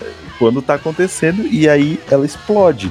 Tanto que quando outra cutucada na, na indústria, quando a, ela tá na reunião lá com a, a diretora do- da empresa de streaming lá, e ela fala assim: a série dela é cancelada no mesmo dia que, a- que foi lançada. Exato. Porque ah, o, o algoritmo entendeu que não, não, não- não é interessante pra gente. Pode E é uma patada em todos nós, né? Essa do algoritmo, né? É, é uma patada principalmente do que a indústria se virou. Tipo, é, e a Sally fala, tem uma hora que ela fala, é tudo a porra de um cálculo Exato. feito por um computador, né? E ela toma essa primeira na cara, assim. É muito engraçado, né? Porque eles, eles são capa de revista, de uma das revistas mais importantes. A série é elogiada, ganhou prêmio no Rotten Tomatoes dele, tá em nota alta. Uhum. Mas Só no é algoritmo. isso. O algoritmo disse que não vai continuar a série. Não é interessante, não atinge uma faixa etária num um público que é interessante pro stream. E é o interessante da série, como mostra a indústria cinematográfica. Principalmente nas Uhum. entrevistas que ela fazia com o pessoal. O Sim. pessoal perguntava de filme de heróis pra ela. Falou, É, tipo. Poxa, mas eu nem assisti esse filme. O que, que você acha de fulano entrar no filme e tal, tal? E é o que a gente passa hoje. Só Tipo, quem vai ser o próximo Homem-Aranha? Tipo, do do nada. nada. Tipo, a gente esqueceu uma parte importante que o Barry é bem cuzão com ela também, né? Isso. Porque ele tá procurando a- o perdão do Cozinô, e aí, pô, põe ele na sua série. E aí a, a série também fala. Ele também foi cuzão com muita gente da indústria. Tipo, ninguém quer trabalhar com ele. E ele fica putaço e é totalmente desproporcional a reação dele. Assim, ele grita, ele ameaça quase, sabe? Chega a E, ameaçar. e essa parte ele não entende, porque ele acha o Cosino um herói. Mas como a série já tá envolvida na indústria cinematográfica, ela já sabe todos os podres do Cosino. Sim. Exato. Ela já sabe, então fala, poxa, eu fiz com um cara mequetrefe meu curso de teatro. Entendeu? E ele não sabe. Por quê? Não tem comunicação entre eles. Uhum. Sim, é, eles não se E ouvem. aí o Barry surta, fala, como você vai fazer uma coisa dessa com o Cosino, que te colocou aqui? Mas convenhamos que não chega a ser 20% do que ela já tinha feito com o Barry, né? Durante a série toda. é diferente, né? O comportamento, um comportamento abusivo, né?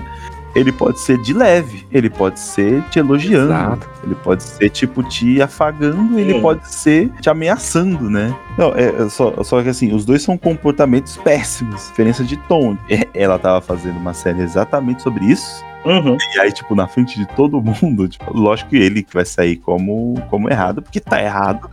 Ele causou um constrangimento perante a todos ali que estavam ali na sala. Não passando pano pra ele, até porque não, Não, tem com como passar o pano pro Barry, né?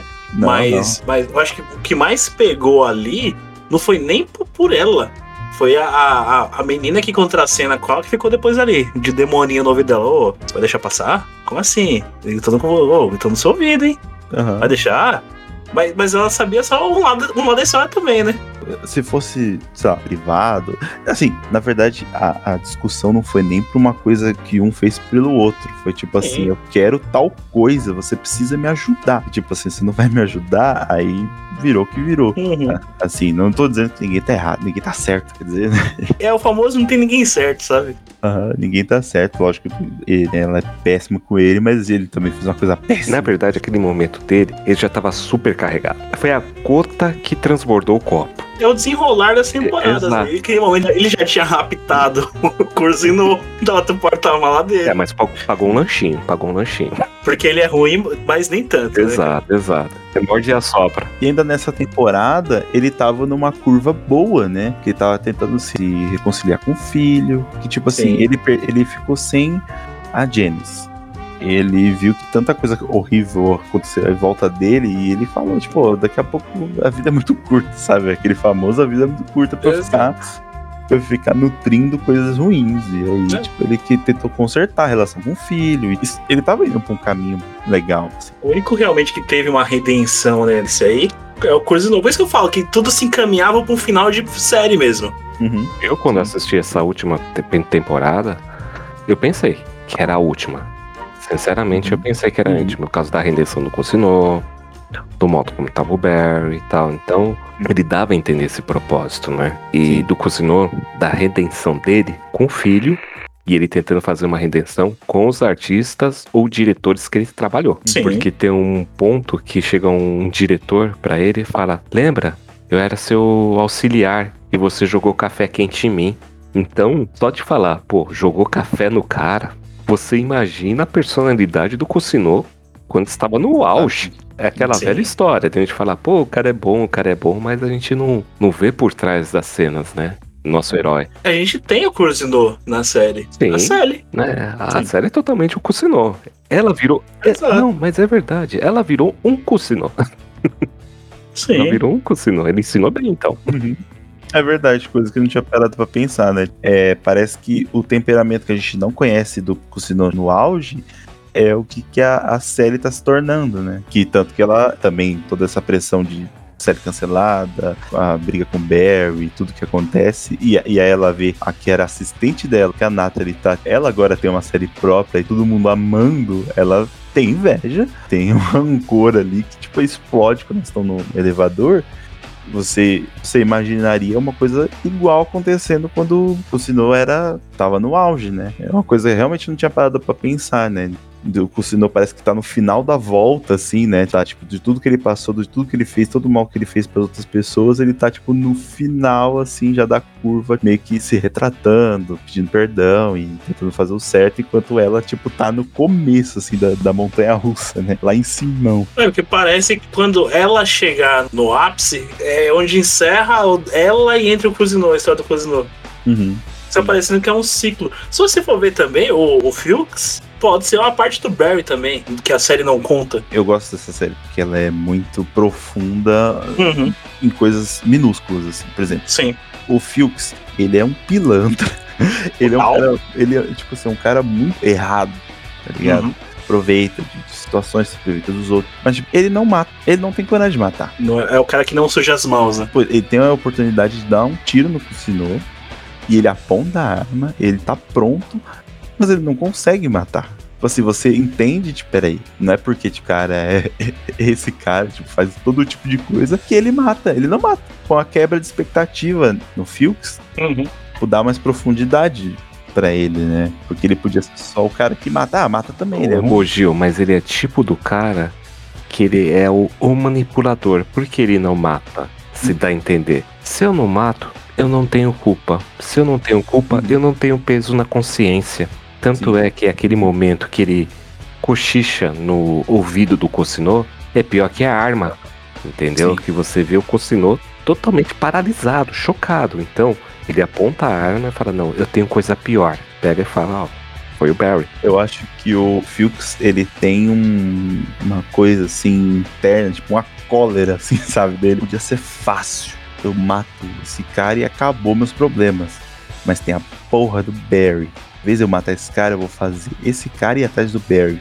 Aí você vê que na terceira temporada ele faz todo mundo ir atrás do Barry. Barry. Faz o pai da Genesis ir atrás do Barry. Ele faz a, a, a esposa e o filho de um cara que o Barry matou ir atrás do Barry. Faz o gangue de motoqueiro lá ir atrás do Barry. Ele tava bem, tanto que ele tem uma hora que ele, ele é resgatado, né? Que ele, que ele toma um tiro ele é resgatado pela, pela, pela família lá. Sim, mexicana, né? E ele, ele pensou, pô, eu posso fazer igual eu fiz na Chechênia.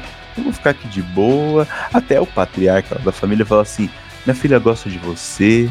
Acho que vocês vão ficar bem juntos. Tipo assim, ele tinha tudo na mão, mas aí ele vê uma foto do Barry tipo, num jornal amassado no chão do carro, o sangue esquenta e ele vai atrás e foda-se. Assim, não tem. Ele é tomado pela ira. Ele é o famoso, se eu não vou ficar com ele, nem ninguém vai ficar também. Eu acho que até ultrapassa isso. Assim, Uhum. esse cara não pode estar se dando bem, sabe? Não pode estar, sabe? Já me fez perder tudo, né? O Barry também era tudo pra ele, como ele sobrevivia, às vezes até o único relacionamento que ele tinha com outra pessoa era o Barry. Ele também foi se sente abandonado, né? De pai e filho, vamos dizer assim, né? Uma relação, né? A gente vê que o Futs, onde coloca a mão, ele estraga. Dos motoqueiros, tá, dos motoqueiros tudo bem. Ali, teoricamente, entre aspas, merecia daqueles motoqueiros lá. Mas daquela família, que ele foi falar com a família, tudo, mostrou, mostrou pra mãe. A mãe falou assim: Eu não quero, eu não vou, não vou me envolver com isso. Que ela sabia o que ele queria. Aí ele vai Sim. atrás, eu não consigo com ele, eu consigo com o filho. Aí deu o que deu o que aconteceu com o filho dela. E nem Hum. começaram o ataque.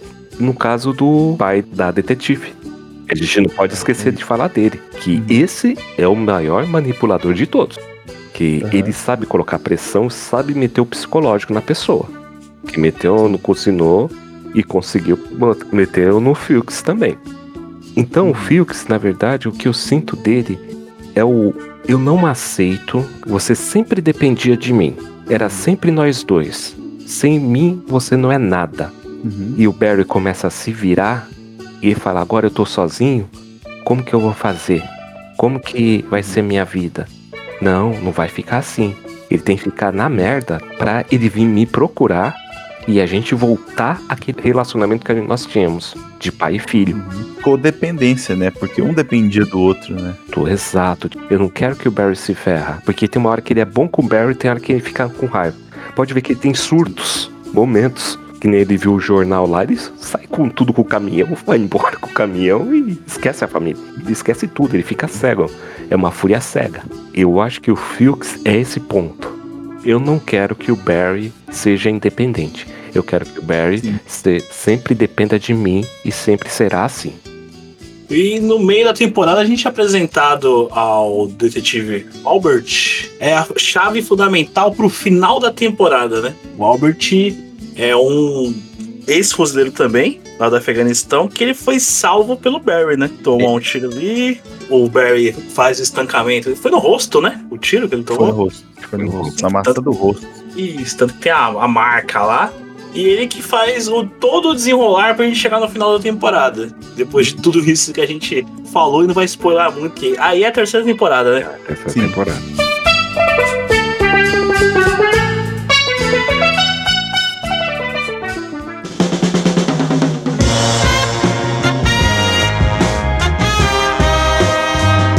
Senhores, pra gente poder fechar esse episódio, aonde parou?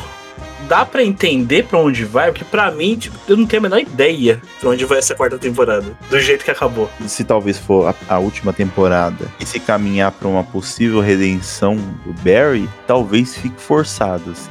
Eu acho que ele já atravessou muito uma linha de que não dá pra voltar mais. assim. Ele tentou, voltando àquela primeira coisa que eu falei sobre o tema da série ser propósito, eu acho que ele virou um fio condutor pra propósitos de outras pessoas. Parece. Algumas coisas deram muito errado pra algumas, outras estão no Uhum. meio do caminho. Ele virou um fio condutor pra essas pessoas. E ele não sei se tem Passo salvação. das palavras hoje a minha. E eu vou usar duas palavras: vingança e ódio. Sim, caminha. Se encaminha pra isso.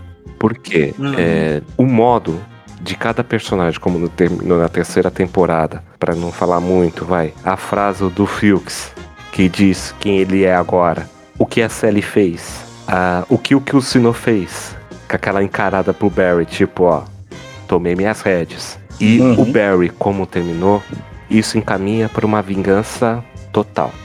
Foi uma decepção do Barry. Aonde ele vai estar, vai surgir manipulação novamente, eu acredito. E vai encaminhar para uma vingança e ódio. O que me parece que a gente não teve a história do Fuchs Uhum, até agora. sim. Foi passado a do Barry por cima. Afinal, ele salvou a vida do, do Albert na, na guerra. Não mostra o que aconteceu depois. A própria história do Albert, eu acredito que vai, ser contada na quarta temporada. A do Fuchs tem que ser contada na quarta temporada. O Barry vai fugir e da onde ele tá, que eu não vou contar o que aconteceu ali. Dá a entender que ele vai fugir e realmente ele vai tentar vingança de todo mundo. Eu não acredito em Não, redenção. redenção acabou. Não existe mais. Eu acredito que não vai fechar, até pelo estilo de roteiro ali do Alec Berg e do, do Bill Hader. Acredito que vai ser loucura e acabe com o Barry não tendo a redenção. Talvez acabe até pior do que começou.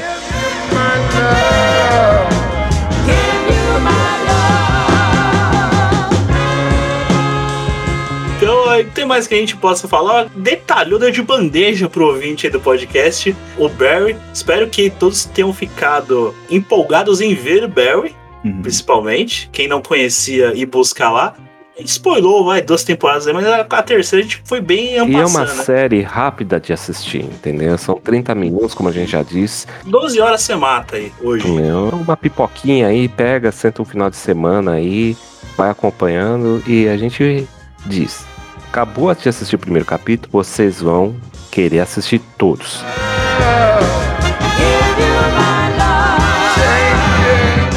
Encerro aqui então a primeira parte desse podcast paralelo falando sobre Barry. E agora, no intervalo, tem ela, Dona Mirtes. E em seguida vem ele, Max, com os convidados para falar sobre Stranger Things.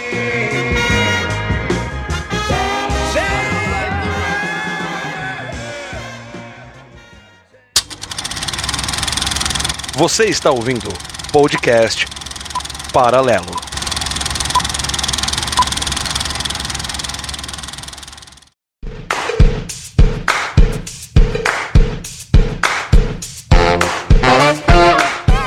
Dona Mirtes, responde!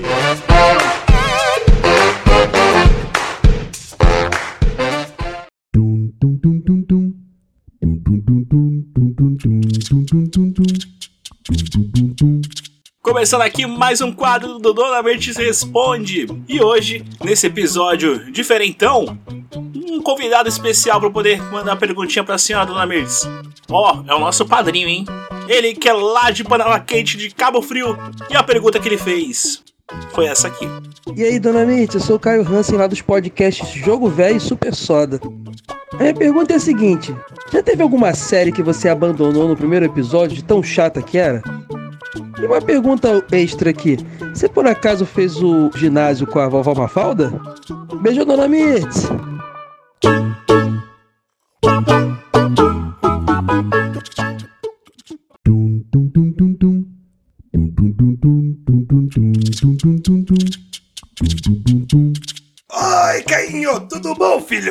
Nossa, como a tia tá feliz de você ter mandado pergunta. Gostou muito de você, viu?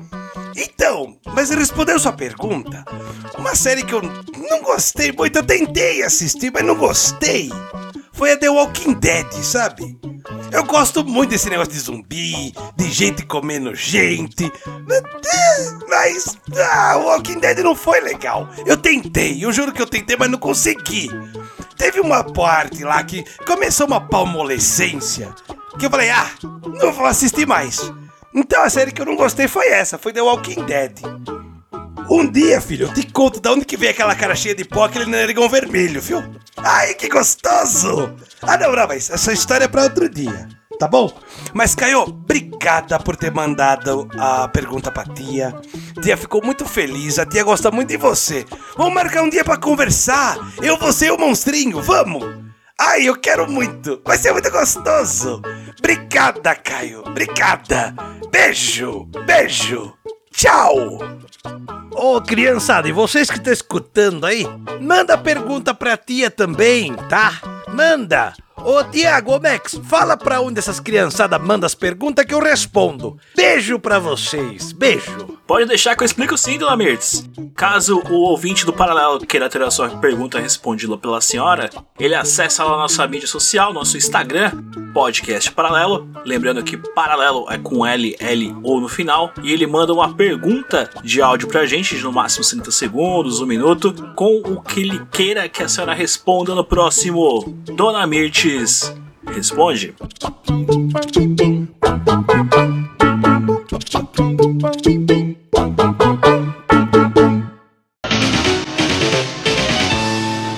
Você está ouvindo Podcast Paralelo. Paralelo Time.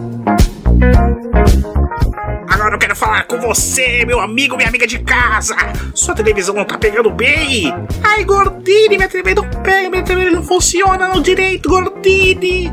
Ah, minha amiga de casa, eu tenho uma solução pra você, o Caio Box. Caio Box, você vai conseguir ver a live do Paralelo toda quinta e toda sexta. Toda quinta e toda sexta lá na Twitch, Gordini. Sim, às 22h45 na quinta e às 23h45 também na Twitch.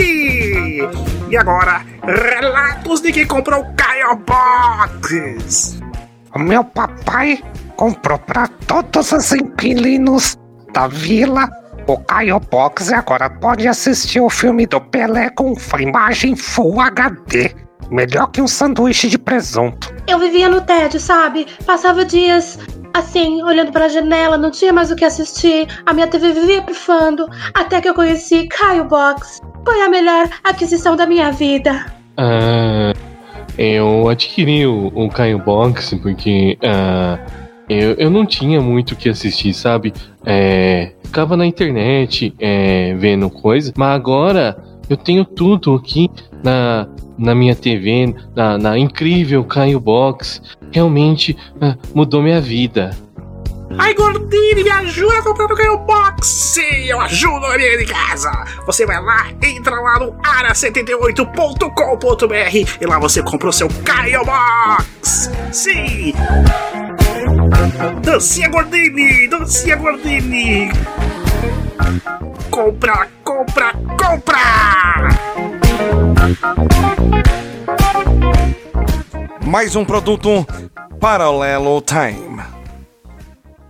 A Parallel Time não se responsabiliza por nenhum dano que o Caio Box venha a causar para os seus dispositivos ou sua saúde. Se persistirem os sintomas, um médico deverá ser consultado. Você está ouvindo podcast Paralelo.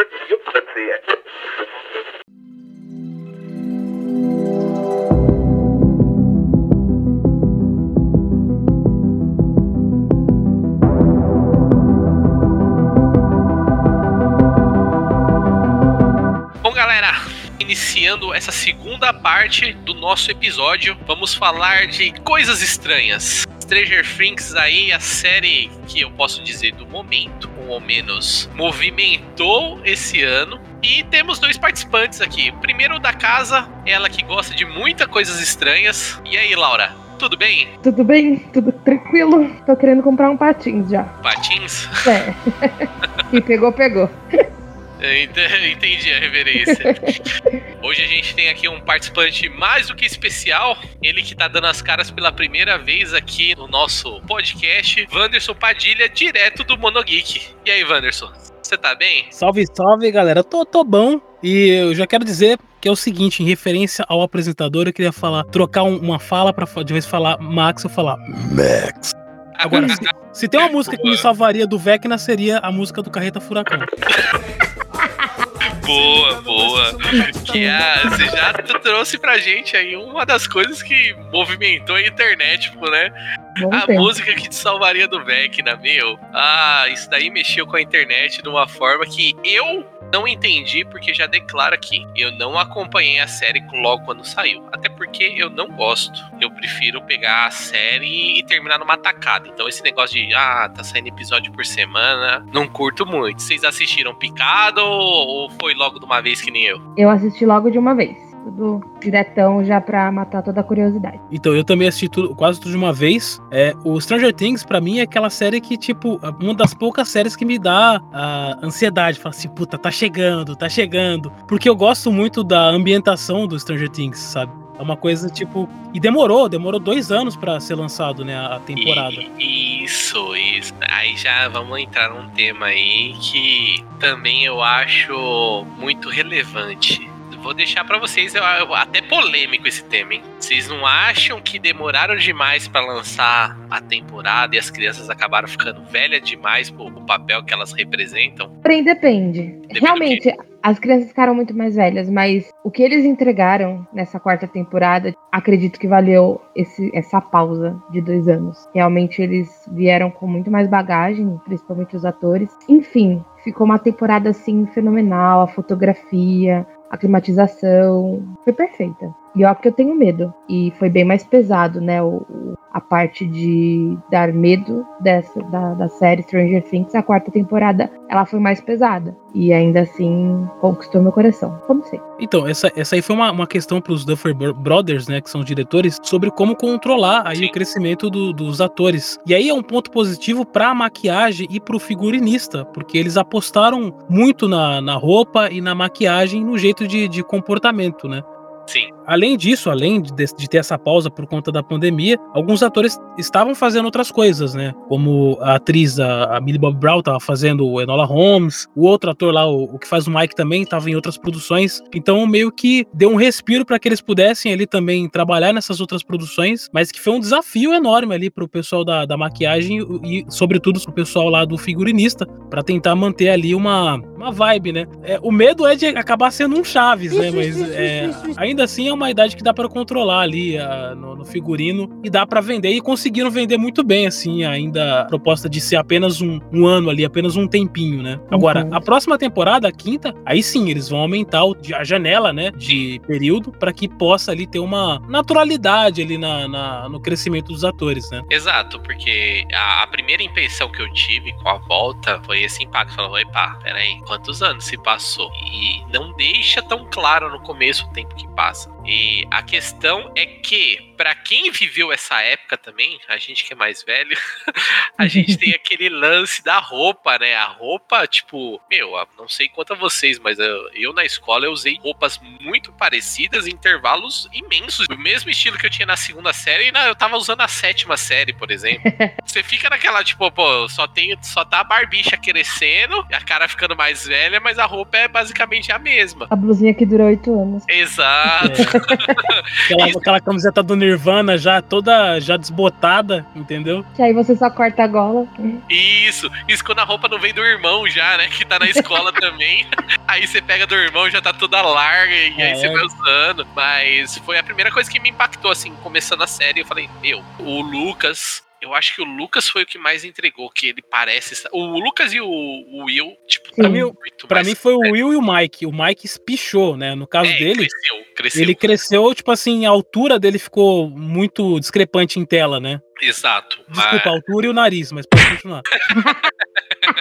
é, começou a ficar mais estranho agora. Mas eu acho É. que o, é, o, o, o Will, ele, tipo, cresceu, ele deu essa espichada. O Will não, o Mike. Só que o Will, ele. O Will e o Lucas, eles ficaram com uma cara mais. Um rosto mais. É, um rosto mais masculinizado, mais adulto mesmo, né? Eles Eles deram. aquele ar de in- infantil. Exato, Então, exato. E isso comparando, por exemplo, o Will mesmo com o irmão dele, tipo, aí você sente a diferença, porque na teoria eles teriam que ter uma brecha de diferença de idade maior e tudo. E aí você põe o Will do lado do irmão dele e você fala, meu, vocês estão quase na mesma idade. É. Ah, esse negócio aí. Eu, eu assi- reassisti o primeiro episódio esses dias e, tipo, eles estão muito criancinhas, assim. Principalmente a Millie Bob Brown, ela tá muito criancinha. E, tipo, é, nesse, na, na- no 4, ela tá, literalmente, ela tá uma mulher. Se você assistir as entrevistas dela, aí você aplaude ainda mais o pessoal do figurino, porque ela em Stranger Things e ela dando entrevista, parece que realmente é uma, uma diferença de idade de 5 anos, porque é gritante. Principalmente naquelas cenas onde ela fica com a roupa mais colada, eles tentaram ali diminuir, principalmente a parte ali do, do tronco dela, né? Porque aumentou bastante ali a parte da frente, né? A comissão de frente, né? Então eles Sim. tentaram dar uma diminuída. no- Mas ela, na vida real, dando entrevista, parece que ela tem uns 5 anos mais, eh, mais de idade do que a personagem, né? Sim, todos teve essa maturidade muito relevante. E aí, realmente, maquiagem, figurino, teve que dar toda essa disfarçada, porque em vários momentos, né? A gente, eu não sei quanto vocês, mas quando ela aparece naquela, naqueles efeitos com criança, dá uma controvérsia muito grande, porque a- aquele efeito que eles criaram dela criança é muito antes do, do- da primeira temporada. E aí você fica, meu, tá, tá, tipo estranho. Você Aquele negócio que a gente chama de Uncanny Valley, né? Que você fica com no Vale da Estranheza, né? Aquele efeito especial que você fala, putz.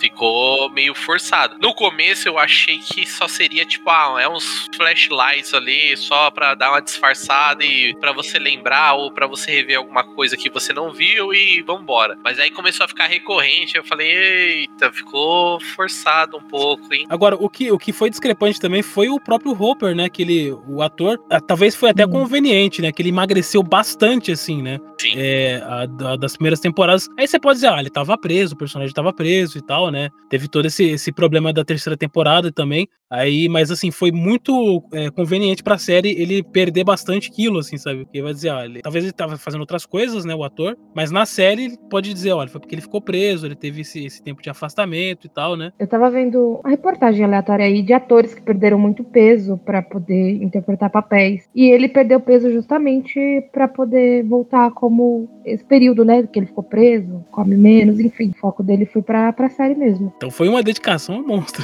Foi. Foi. Eu acho que o ponto aí também, e eu já vou lançar a outra polêmica, que ao menos pra mim foi tipo assim, muito, muito, muito forçado. Os adultos na série, o Hopper, a Joyce, o espiãozinho lá, que eu nem lembro o nome dele, mas ele é engraçado pra caramba lá. Mas enfim. Esse elenco, os adultos da história, foram jogados lá só porque assinaram o contrato. Porque, meu, o roteiro que eles fizeram, o papel, aquela historinha de vamos resgatar o cara lá na, na Rússia, que é isso, que é aquilo. Nossa, cara, foi um.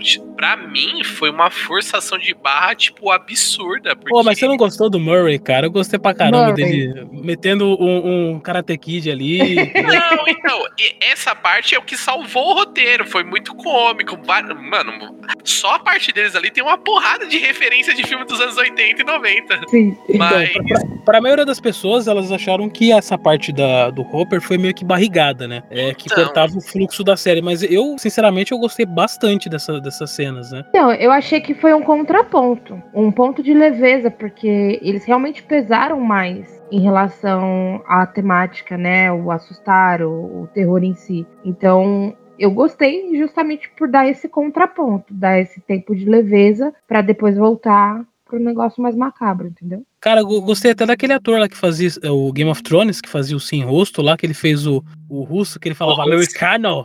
É, muito engraçado. Os estereótipos. Gostei muito do personagem dele. É, inclusive, pra mim, é, a barrigada da série, assim, alguns pontos eram interessantes e outros não, era justamente o núcleo do Mike, que era o Mike com o, é, o irmão do Will, aqueles voltando lá e tal. Eu achei uma puta uma barrigada, assim. Porque o- os outros estavam ali em Hawkins. Pra mim, a- as coisas que estavam acontecendo lá estavam mais interessante. E, e algumas coisas, assim, do outro núcleo que tava voltando pra Hawkins foram interessantes. Por exemplo, eles irem na, cara- na casa da menina, que era a namorada do, Dustin, né? do Dustin, né? Que ela. Putz, que casa bagunçada pra caramba, tá ligado? Mozona. o, o, o cara que trabalhava lá na, na pizzaria, que. The dutchie on the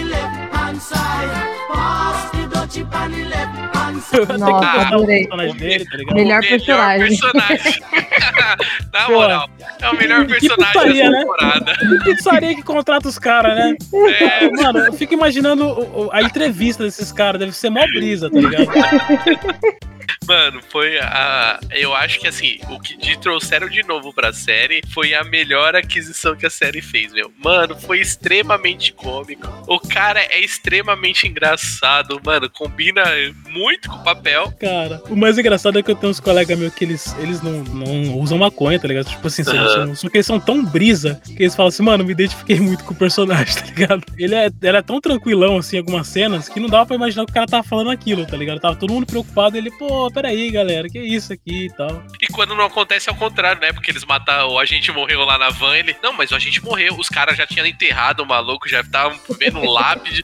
Não, vou fazer uma lápide aqui. Eu ponho o quê? Agente? Aí escreve na tampa da pizza assim, agente. E põe na cova do cara. Mano, é. Não, eu acho que esse foi o ponto. Mas pra mim, qual foi o lance do- dos adultos? É que, por mais que eles são personagens importantes pra série, o desenvolver do enredo lá na Rússia foi muito quebra de, de conteúdo, porque o próprio evento que aconteceu lá não, não afetava em nada o que aconteceu em Hawks e o que todo o resto tava acontecendo. É um, um ponto que eu vejo, tipo, lá tinha os bichos, beleza, mas se eles não tivessem lá, não ia mudar nada o que tava aqui. Tipo, se aquelas, toda aquela cena lá da Rússia não acontecesse, não ia afetar em nada aqui, porque não era uma resposta, não é um, aquele lance de, de ligação de uma ponta com a outra, é um- uma- algum tipo de conexão. E aí ficou, né, pra mim ficou esse clima, tipo, ó, vamos colocar ali os caras, vamos fazer um roteiro pra eles e tudo, vai ter toda uma história, todo um envolvimento, mas é só porque os caras assinam o contrato. Eu acho que, porém, depende. Tô cheio do- eu sou defensora de Stranger Things, foi mal, mas enfim. E pra mim, todo enredo é muito importante. Pode até ser em relação à história, né? O que aconteceu na Rússia e tudo. Mas eu acredito que teve que contar essa parte, porque existe uma conexão emocional entre o Hopper e a Eleven. Sim, é. Então, praticamente ela só ali, né? consegue trazer os poderes. Sim. Isso, então. E, e ela tem mais força, ela, ela consegue trazer mais poderes justamente por conta do Hopper. Então, eu acredito que sim, ele é extremamente essencial. E contar o que ele passou por lá e, tipo, em relação à, à ligação deles, entendeu? A história acontecendo na Rússia, a história dela acontecendo lá, fez essa junção da emoção deles. Eu, pelo menos, vi, fiz essa análise em relação a isso, entendeu? Eu concordo. Eu concordo. Eu, eu ia falar o seguinte: É. a história da Rússia, engraçado, muito o timing foi muito preciso, né? Porque foi o lance da guerra da Rússia com a Ucrânia, e aí os Sim. caras colocam novamente o que o russo sendo o inimigo, ele desde, desde os anos 80 é assim, né? Eles colocam o, o russo como o inimigo ali das nações. Foi muito interessante, principalmente assim, se você for verificar o cerne da história, eles queriam estudar os Demogorgon pra usar como arma. Entendeu? Uhum. As pessoas viram lá o, o lance do, do Hopper e também dos presos, mas esquecem disso, que eles queriam estudar os Demogorgon pra poder usar como arma biológica, né? Exatamente, aquela prisão era pra isso, né? Pros, colocar os prisioneiros pra enfrentar os Demogorgon lá. Pra ver o que, que o É, podia ser Demogorgon. atentivo essa parte, inclusive. É. Boa. A referência fica pesada ali. Referência. Mas o, o ponto que eu vejo assim, eu acho, claro, que não só pelo contrato em si, mas é provavelmente vai ter a- a- uma ligação agora no final pra fazer o grande desfecho, né? Mas é, eu sinto muito esse lance de tipo, foi meio que vamos pôr ali. Porque a gente precisa, matamos o cara. Porque, querendo ou não, a gente terminou a terceira temporada com ele morto. O Hopper tava morto. Explodiu. Então acabou. Mas o cara renovou o contrato? Pô, como assim? Então o cara tá vivo. Ou ele vai fazer. Fica fazendo um flashback a temporada toda. Às Mas. vezes é meio covardia, né? Você, Tipo assim, é covardia. Você tem, você tem que ser, ter corajoso pra matar um personagem importante, vital, né? Sim. Não precisa Exato. ser Game of Thrones, mas, tipo assim, você tem que ter coragem de matar um personagem vital pra história, né? E dá peso, né? Porque muda todo o aspecto da história, né? Sim. Isso que você tá falando é muito plausível porque é, o Stranger Things ele vem das referências do- dos filmes do, do Stephen Hawking, onde ele sempre dá muita ênfase às crianças. Ele trata, ele nos filmes dele, ele gosta de tratar as crianças como se fossem adultos. Então eles deixam o adulto de segundo plano e, e focam ali a história na criança. E, e isso é, é- é muito importante dentro do contexto ali do Stranger Things, porque eles tentam emular isso também. Obviamente que os adultos têm a, a função deles, mas o foco principal ali é nas crianças e nos adolescentes. E, e realmente saber distinguir a função ali de cada adulto é, dentro da história para o Machado é importante, né? Isso que você falou, totalmente relevante. Por exemplo, a, a personagem da Joyce, ela vai totalmente é, oposta às coisas, às convicções dela. Porque nas primeiras temporadas ela é uma mãe louca que vai fazer de tudo para recuperar o filho dela. E na quarta temporada ela simplesmente fala: "Foda-se, eu vou procurar o cara, vocês se cuidem aí", entendeu? E, e é isso. Eu quero meu macho. Larguei minha família, vou lá pra Rússia no avião com os estranhos. E é isso. Vou pegar 40 mil, 40 mil dólares, vou pra Rússia, Você quase morre. maluco da conspiração. Ah, meu Deus. Então, é esse o ponto que eu falei. Tipo, essa história dos adultos, tipo, por mais que fizeram um fundamento pra ela, ficou muito jogada, porque não, não, não levou a alguma coisa. Só foi lá. um- foi o famoso resgate do soldado Hopper, fi. É. Foram lá salvar ele e é isso. É, a trama toda tá baseada nisso. Enquanto É, e tem- traíram um pouco a convicção do personagem. Exato. é- Teve, teve esse, esse ponto. E aí, claro, agora eu acho que eles voltando com o russo aí presente, provavelmente vai aparecer de alguma outra forma, é, vai acabar dando uma nova visão pro, pro que, tá, o que tá acontecendo e vai acontecer, né? E aí eu bato palma pro, pros Duffer Brothers, que eles têm o talento de incluir novos personagens de uma forma muito orgânica. Tipo assim, Sim, muito natural. Os personagens que entraram nessa temporada são personagens como o Ed, o Vecna e o próprio Argyle que a gente comentou, são personagens que, que têm um carisma inacreditável. É, se tem uma coisa que é difícil é você incluir novos personagens e fazer com que o público eles é, é, acolhem esses personagens, né? Geralmente vira uma coisa meio descartável. Obviamente que ele morreu, mas assim, é, pesou para as pessoas que estavam assistindo, justamente que eles conseguiram construir um carisma e uma, uma identificação com o público tão grande. E isso já vem das primeiras temporadas, porque eles já fizeram isso com o personagem do, do Sam né? Que é o, o da segunda temporada, né? Que é o Sam lá do Senhor dos Anéis. Sim. E Bob? na ter- É, o Bob. E na terceira temporada teve lá o, o irmão da, da Max, mas foi o único deslize que eles tiveram. Mas eles são ótimos em incluir novos personagens, assim, sabe? E, e fazer com que quando você sinta o peso deles quando eles têm que ir, né? Por isso que eu acho que eles deviam ser mais corajosos e apostar nisso. Apostar, é... sei- ok, você quer matar personagem? Às vezes é necessário. É necessário, às vezes, pra você criar um, um vínculo. Você vê com os Vingadores, morreu o Homem de Ferro, tá ligado? Tipo assim, é um personagem que é a cara dos Vingadores. Você tem que ter coragem pra matar pra fazer uma coerência com a história. Agora você fala, matou. Ah, não matou tanto. A, a Max teve o problema no final da temporada, ela ficou lá paraplégica. Será que vai morrer? Ou será que não? É de novo o, o- a muleta, né? Pra, pra tentar segurar o espectador, sendo que não precisa. A série já é muito boa, ela não precisa mais dessa muleta de vamos esperar a próxima temporada, né? Sim, É, você tocou num ponto que dói, né? Mas concordo. literalmente dói, né? Dói. Eu chorei em todas as mortes, assim. Todos pra mim foram muito. Realmente, como você falou, eles colocam os novos personagens de uma forma muito orgânica e, e eles conseguem trazer aí o carinho do público. E Bob, saudades Bob, saudades irmão da Max. Ed, nem se fala, chorei horrores. Homem de Ferro, aquele morri carinho? junto. E aquele carinha lá da escola lá, o, você, chorou também? O, o que foi bater no Lucas no final do episódio? ou- Não, aquele era um escroto. ah, Aquele não. Aquele tinha que morrer mesmo. E o pior é que muita gente não, não percebeu que ele morreu, tá ligado? Tipo assim, é, ele morre lá com a divisão lá do, da energia, né? É do- quando do abre o né? portal, né? Isso, Começa é. tudo E é, lá. é tipo assim, tem gente que não, não se tocou que ele Tem tipo, gente foi que não fatiado. percebeu que ele morreu? Não percebeu. Não, tem, uma porrada de gente não percebeu que ele tinha morrido naquela cena, tá ligado? Nossa, eu dei graças a Deus a hora que ele morreu. Eu falei. Amém, desgraçado. Eu acho, por exemplo, ah, o irmão da Max foi a, perda necessária pra desenvolver da, da- Pra desenvolver a quarta. É, exatamente. Tipo, ele é o gatilho pra ela ter o trauma pro Vecna pegar ela. Vecna, Exatamente. E, mas ele era perfeito, ele era o antagonista ali, que, que beira o anti-herói ali, porque ele não é o vilão, mas ele é ao, ao mesmo tempo o cara que tá ali pra atrapalhar. E isso é bom porque tira o foco, né? Porque você. A gente tá habituado muito isso, a ter o, o bem e o mal muito distinguido na- nas séries, no- nos filmes e tudo mais. E ele faz exatamente esse papel. Pô, tem um vilão, tem algo acontecendo, tem algo errado, mas eu tô, toda hora que eu apareço, eu tomo esse foco pra mim. E aí Ah, ele desenvolve- encanta, né? Ele encantava. Ele era sensacional também. fez um ótimo vilãozinho ali. é, gostei de, de ficar fazendo flashback pra, pra Max toda hora que ela tem alguma coisa. Eu acho que foi uma, uma injustiça da Sage, sim, que não ser indicada pro M. Ah, e também o, o episódio, o episódio que é, vamos tirar o elefante da sala, o episódio Dear Billy, que é justamente o episódio que tem a, a música, que tem aquela cena, na minha opinião, é um marco, assim, em questão televisiva, né? Em questão. Ok, é um streaming, mas é- é- estamos falando de programas de televisão, de séries de televisão. Sim. É uma daquelas cenas que a gente vai lembrar daqui 5, daqui 10 anos, porque a construção dela é muito interessante, é muito perfeita, assim. Você, você comparar com Lost, você comparar com o próprio eh, Breaking Bad.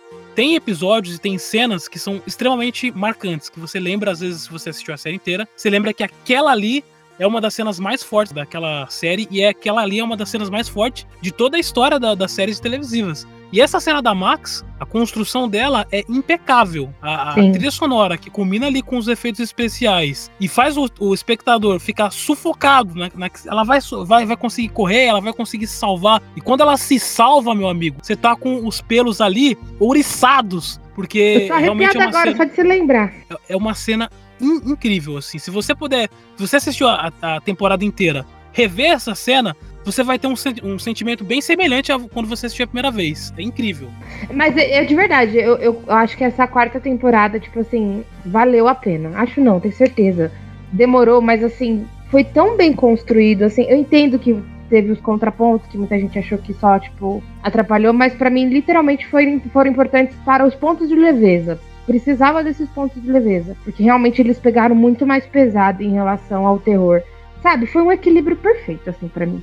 Tem nem o que falar. Falando do, do Vecna diretamente, né? Como vilão. Todo, a história dele Foda. Excelente, excelente. Eu falei, meu, eu sei que esse maluco é o Vecna. Quando eu comecei a assistir, eu falei, mas eu sei que esse maluco é o Vecna. Mas eu quero saber como ele virou o Vecna. Que esse é o ponto que eu, que eu acho que. Pra gente que acompanha, ou até a própria mídia que acaba divulgando coisa demais, a gente acaba tomando spoiler de, de vilão, de quem é o quê, e às vezes alguma revelação não fica tão revelação quanto deveria. Mas eu entrei já, tipo, falando, mano, esse maluco aqui é o Vecna. Eu sei que ele é o Vecna. Caraca, você, você- você tinha essa percepção? eh, Do- que era ele ca- e tal? Ele percepção lá no spoiler? laboratório, ele é adulto no laboratório, É. eu, já, eu já sabia que ele, ele tinha tudo pra ser. Mas eu tomei um spoiler no meio do caminho. Ah, Aí só concluiu. Aí Aí eu falei, hum, tá, Eu não ok. percebi mesmo. Eu não percebi mesmo, assim. Só depois que apareceu 001 lá no, na parte do, do braço do Vecna, que aí apareceu a imagem dele, eu falei, Aí caraca. você falou, nossa, é isso. Não, eu, Eu já não falei, é, eu não pensei, tipo assim, diretamente, ele é o Vecna, mas eu, eu pensei, ele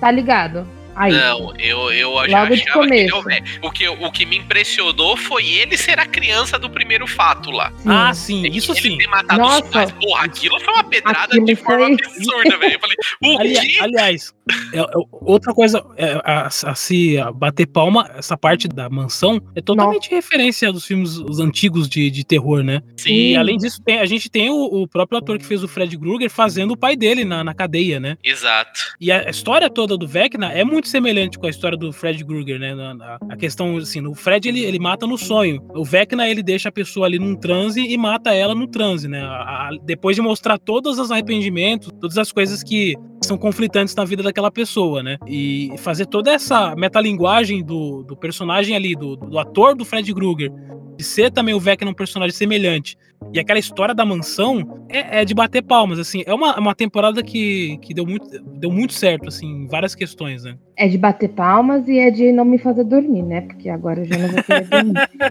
Aquele relógio ficou na tua cabeça? Aquele relógio? Não, você não tá entendendo. Eu chorei literalmente na primeira morte da menina lá da líder de torcida. porque me lembrou exatamente a cena de um dos filmes do Fred Krueger que ele mata a menina andando ela pelo teto. Você lembra Eu desse lembro, filme? Que ele remessa Então, eu sou uma pessoa medrosa, eu sou uma pessoa, já aqui, gente, me expondo. Não Dois. gosto de filme de terror, mas ao mesmo tempo eu sou curiosa. E aí eu sempre me ferro nessa da curiosidade. E aí, quando eu era pequenininha, minha prima me fez assistir esse do Fred Krueger, que me, mal- me traumatizou pro resto da minha vida. Aí, tô lá, linda e bela, assistindo a primeira, o primeiro episódio, e aí me tem a morte igualzinha. Eu chorei, eu juro, juro por Deus, gente, eu chorei, eu chorei, eu tive que pausar a cena, eu tive que respirar pra poder voltar a assistir. Pior que você viu que os diretores, eles é, meio que se arrependeram de ter matado a, a menina, porque eles perceberam depois que, que foi pro ar que ela tinha uma química ali com o personagem do. O Ed. Eles Nossa, tinham uma sim. química muito grande, assim, e aí depois eles assistindo, eles comentaram que se arrependeram da- das mortes, né? Porque talvez é, daria uma trama ali. Eu até tava pensando, vai que os caras fazem um prequel, né? Mas eu acho que não, não, não dá muita história pra isso. Mas realmente, os dois atores têm bastante química em poucas cenas que eles têm juntos, né? Sim, verdade. Essa temporada, ponto que eu,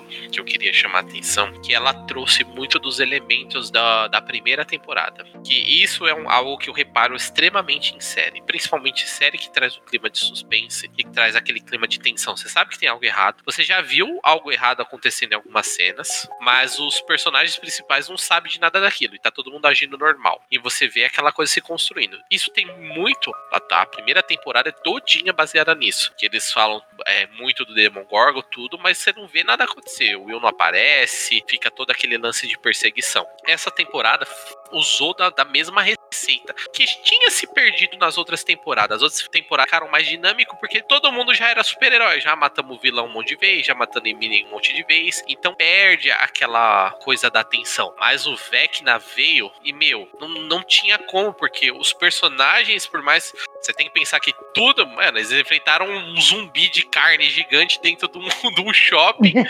Sim. Ah, mas apareceu o Vecna e eles estavam se cagando todo. Então, meu, é, é outro patamar e se voltou aquele clima inicial de que, mesmo que tinha a 11 e tudo mais, meu, é algo que não dá, é algo difícil. A 11 tá. Aí criou-se a 11 sem poder tentando recuperar, que eu achei que foi um pouco maçante, porém é bom, o conteúdo é bom, mas eu acho que eles prolongaram a extensão daquela coisa pra talvez o cronograma deles, né? Tem um, tem um termo que, que é utilizado em várias é, em filmes, em séries, chamado Deus Ex Machina, que é aquele termo que é quando o- um personagem muito forte ele surge pra roubar a cena, pra salvar todo mundo. Quando você não tem mais uma alternativa, você usa o Deus Ex Machina do porquê sim. E a Eleven, o poder do roteiro. é, querendo ou não, a Ele- a Eleven é um Deus Ex Machina, né? Ela é o, o poder de todo mundo ali, é o pessoal confia. Quando você tira aquele poder e deixa ela um pouco mais impotente, é, você cria, você deixa ela mais humana, você começa a ter uma, uma preocupação, né? Porque não temos mais aquele poder para nos proteger, sabe?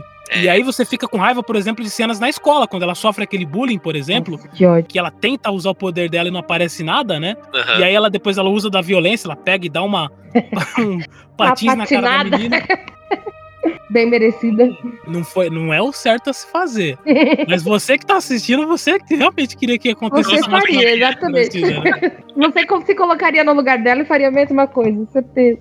E realmente essa atenção que eu gostei bastante de, de- dela Sim. não ter esse poder. Porque assim, eu gosto bastante dos poderes da Eleven. Mas eu, eu gosto de ter esse lance de flertar com o perigo. Porque, tipo assim, se você deixar sempre ela potente, você cria uma coisa assim mais, mais conveniente pra história, sabe? Já, ela vai salvar todo mundo. Zona Ok. de conforto, né?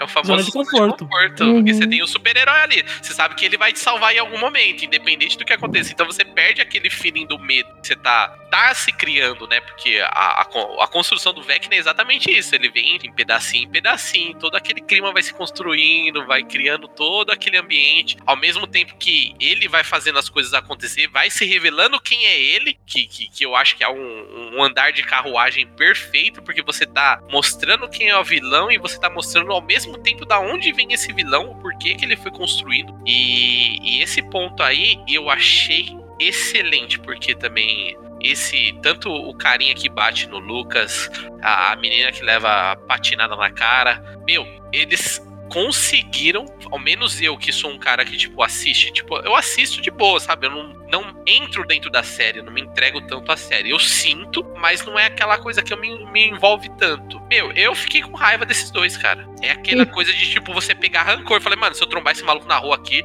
eu amasso ele. Se ele fosse a Nazaré, eu ia andar de mão dada com a Nazaré, mas eu ia bater nele. Foi, porque tem, tem um vilão legal e tem um vilão que é chato pra caralho. Nossa, é esses dois são. Nossa. E ele consegue a, a- a confiança dos moradores lá da cidade e tal, né? Exato. É, tem um vilão bom e um vilão chato. Inclusive, tem uma, uma cena também que me deixou muito aflito. É, é o lance do que aconteceu lá com a, com a Eleven, que faz parecer que ela matou todo mundo. E eu falei, caralho, matou todo mundo, tá ligado? E depois mostra que não foi ela. Pra mim, isso também foi muito legal. Ok, ela era uma criança, ok, talvez ela poderia ter feito isso, né? Porque aconteceram várias coisas, ela podia ter simplesmente perdido o controle do- dos poderes e realmente acontecido aquilo. Sem querer Mas querendo. foi muito mais interessante eu saber que foi ele que matou todo mundo. É, não que me alimenta mais a raiva, mas, tipo assim, pro roteiro eu acho que ficou melhor, sabe? E tem outra coisa que eu não gostei nessa temporada foi a volta do pai dela. Porque, tipo assim, ok, ele tinha que voltar pra poder é, fazer com que ela voltasse a ter os poderes dela. Mas assim, sabe, tipo assim, o cara já tinha morrido. vezes? Ele já morreu quantas Ele vezes? vive morrendo e voltando, né? Que ódio. E... Agora ele morreu mesmo, espero que ele morreu mesmo. Espero, né? Depois da, daquele tiro. É, deixa eu falar também, em relação ao, a- ao que você falou, que gerou suspense, né? a- dela não ter mais o- os poderes, tudo. Já sabemos que isso vai permanecer numa quinta temporada. Porque por mais que os poderes dela tenham voltado, ela não conseguiu proteger a Mac. E isso a gente já sabe que vai desestabilizar. E vai gerar esse suspense de não poder contar 100% com a Eleven. Cara, o lance da Max, ele culmina muito no lance da depressão. Sim. A depressão, ela funciona assim, ela acontece de pouquinho em pouquinho, às vezes você se culpa por coisas que aconteceram no passado, inclusive até a música da Kate Bush, a Running Up the Hill.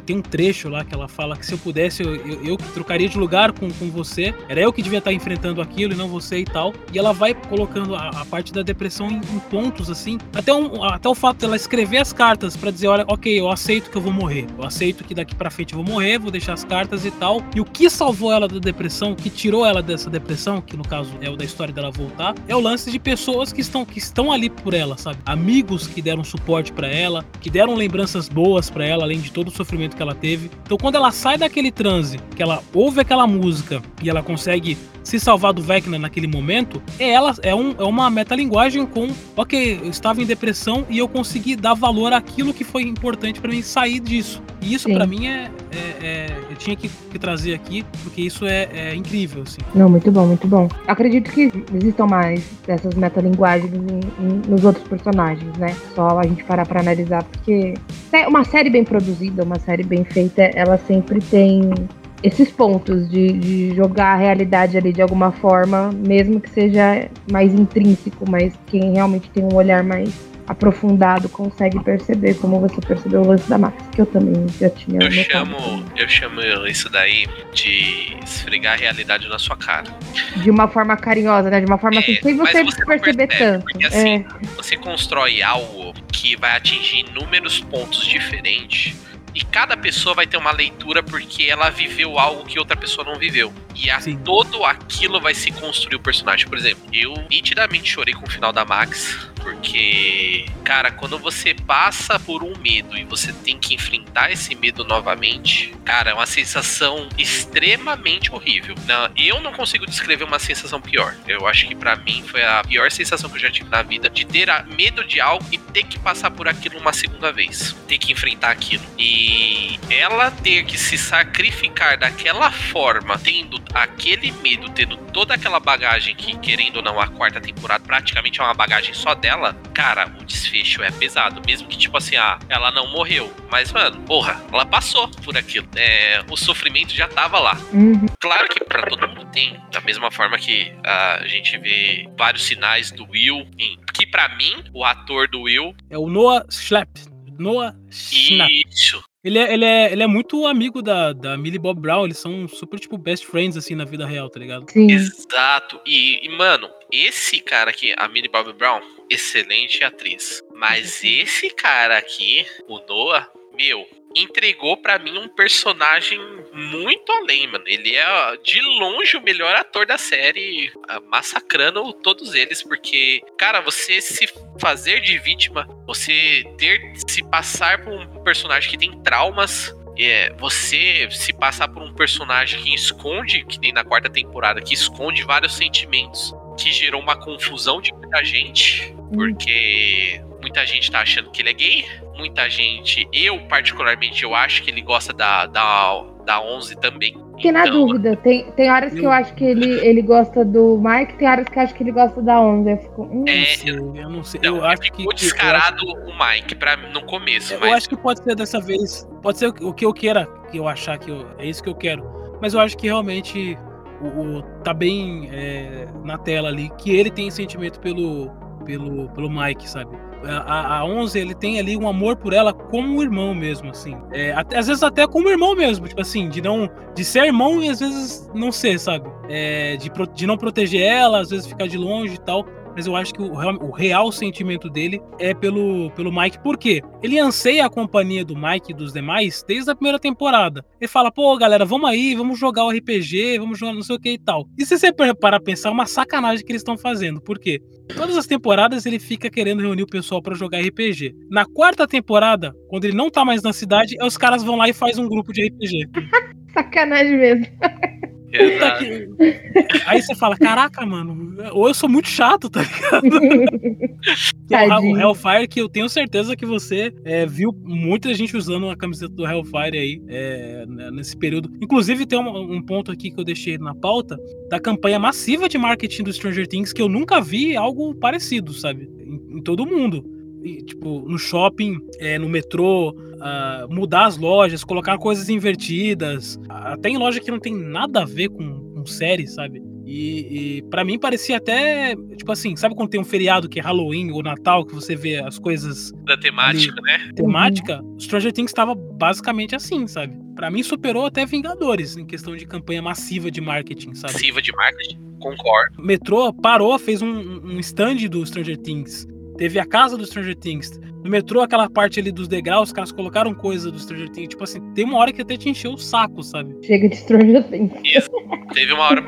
Eu acho que todos nós aqui que falamos no começo que a gente assistiu depois que começou a sair tudo, meu, esse marketing já tava saturado pra gente, porque todo lugar era. Fora, tipo, rede social, né? Porque co- começou no primeiro episódio, já era, meu. Nossa, a rede social explodia, velho. Bloqueei todo mundo que assistia. Eu, eu, eu fugi de rede social pra não tomar nenhum spoiler, porque eu odeio spoiler. Cara, Foi eu tento, eu tento fazer o seguinte, eu tô passando uma coisa na rede social pelo meu olho, assim, eu tento, tipo assim, é, ok, isso não é importante, não é importante, não é importante, passo rápido, assim, tento evitar spoiler da- na, na maior, no maior possível, assim. Eu Também. uso um- um- uma estratégia que eu brinco, que é até um episódio do... É, Black Mirror, você sabe que- como é que é, tem as coisas de ficção científica, eles conseguem bloquear a imagem de pessoas no olhar de outras, é como se elas estivessem, tipo, fora de sintonia, assim, como se aparecesse uma televisão de chuvisco, assim, se olhasse pra essas pessoas. Pra mim, eu tentava usar essa, essa tática, quando via alguma coisa de Stranger Things, eu via, tipo, chuvisco, Chuvisco, chuvisco, chuvisco. Passava rapidão assim no, celular pra não ver nada. Tipo nem se fosse isso. curiosidade. Tremida do olho, assim, né? Eu não tenho problema com spoiler, já, já Spoiler. disse aqui pro pessoal, tipo, é. Mas- Porque pra mim, eu, eu tenho, por mais que eu saiba como aconteceu ou o que vai acontecer, eu tenho muito dessa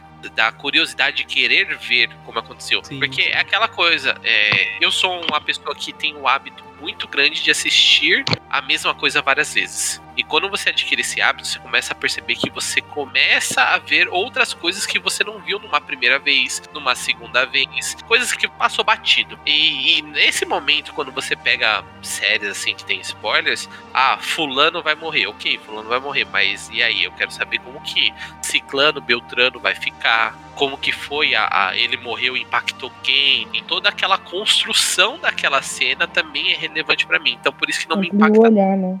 é, exatamente. É, é numa, eu, vi, eu tenho essa visão do, do geral. Eu quero saber tudo é relacionado àquela cena. Mas o que me pegou muito também nessa questão do marketing é, foi o marketing que ah, fizeram pra série e o que todo mundo aproveitou da série marketing, depois, né? É. Porque foi um bar que ficou genial. Eu acho que o, o ponto final foi o Metallica fazer o show com a cena do, do Stranger. Things. Putz, Eu acho todo- que foi o, o ápice da, da possibilidade. E o fã falando assim: não, vocês não podem colocar o meu Metallica ali porque é, é- é- é intocável. E os próprios caras falam assim: não, cara, puta, para, para. Para com de isso, ser trouxa. Olha essa merda aí, irmão. Olha aqui, só porque você falou, a gente vai colocar o maluco pra tocar no show ao vivo. E aí, assiste aí agora, seu otário. Pagou, vai, 200 doleta no ingresso, agora você vai assistir o maluco da- da TV tocando, de vez ser o, o guitarrista da banda. Cara, e que, que cena? A cena é maneira. Cara, a- Não, a cena é a cena é sensacional. Nossa. Mas o final do, do Ed poderia ter sido outro. Eu achei. Ah, eu tô chorando porque. A Lau já tá chorando de novo. Você vai me desculpar. E ouvintes também, vocês vão me desculpar. Mas eu acho que o Ed morreu de graça, na minha opinião.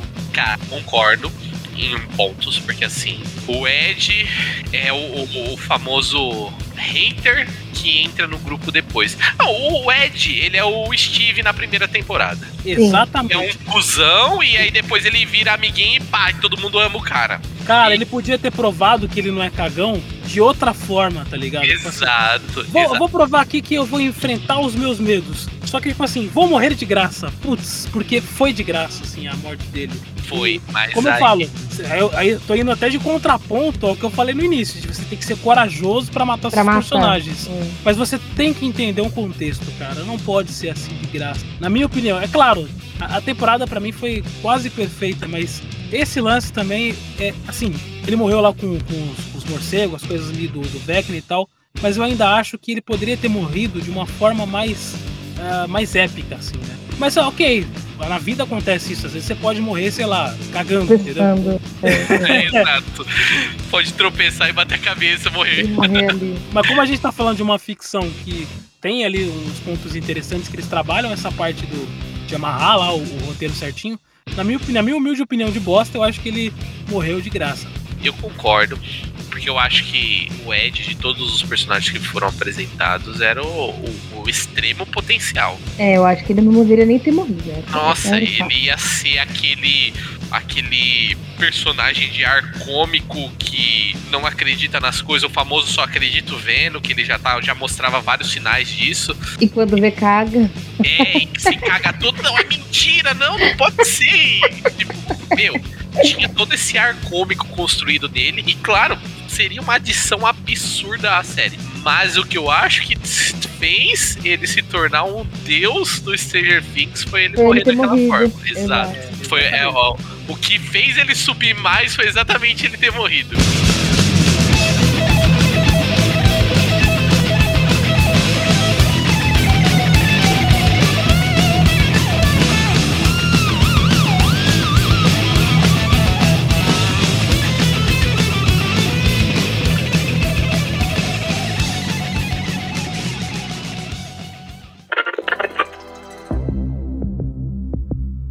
Aliás, É até triste. porque eu, eu- acho que tem muito personagem. Tem, tem uma hora que, tipo, tem muita gente, tá ligado? Não, tem muita Pô, gente. Isso é fato. Tem, tem a irmã do Lucas, que ganhou um, um destaque muito bom nessa temporada também. Sim, adoro. Sensacional aquela menina.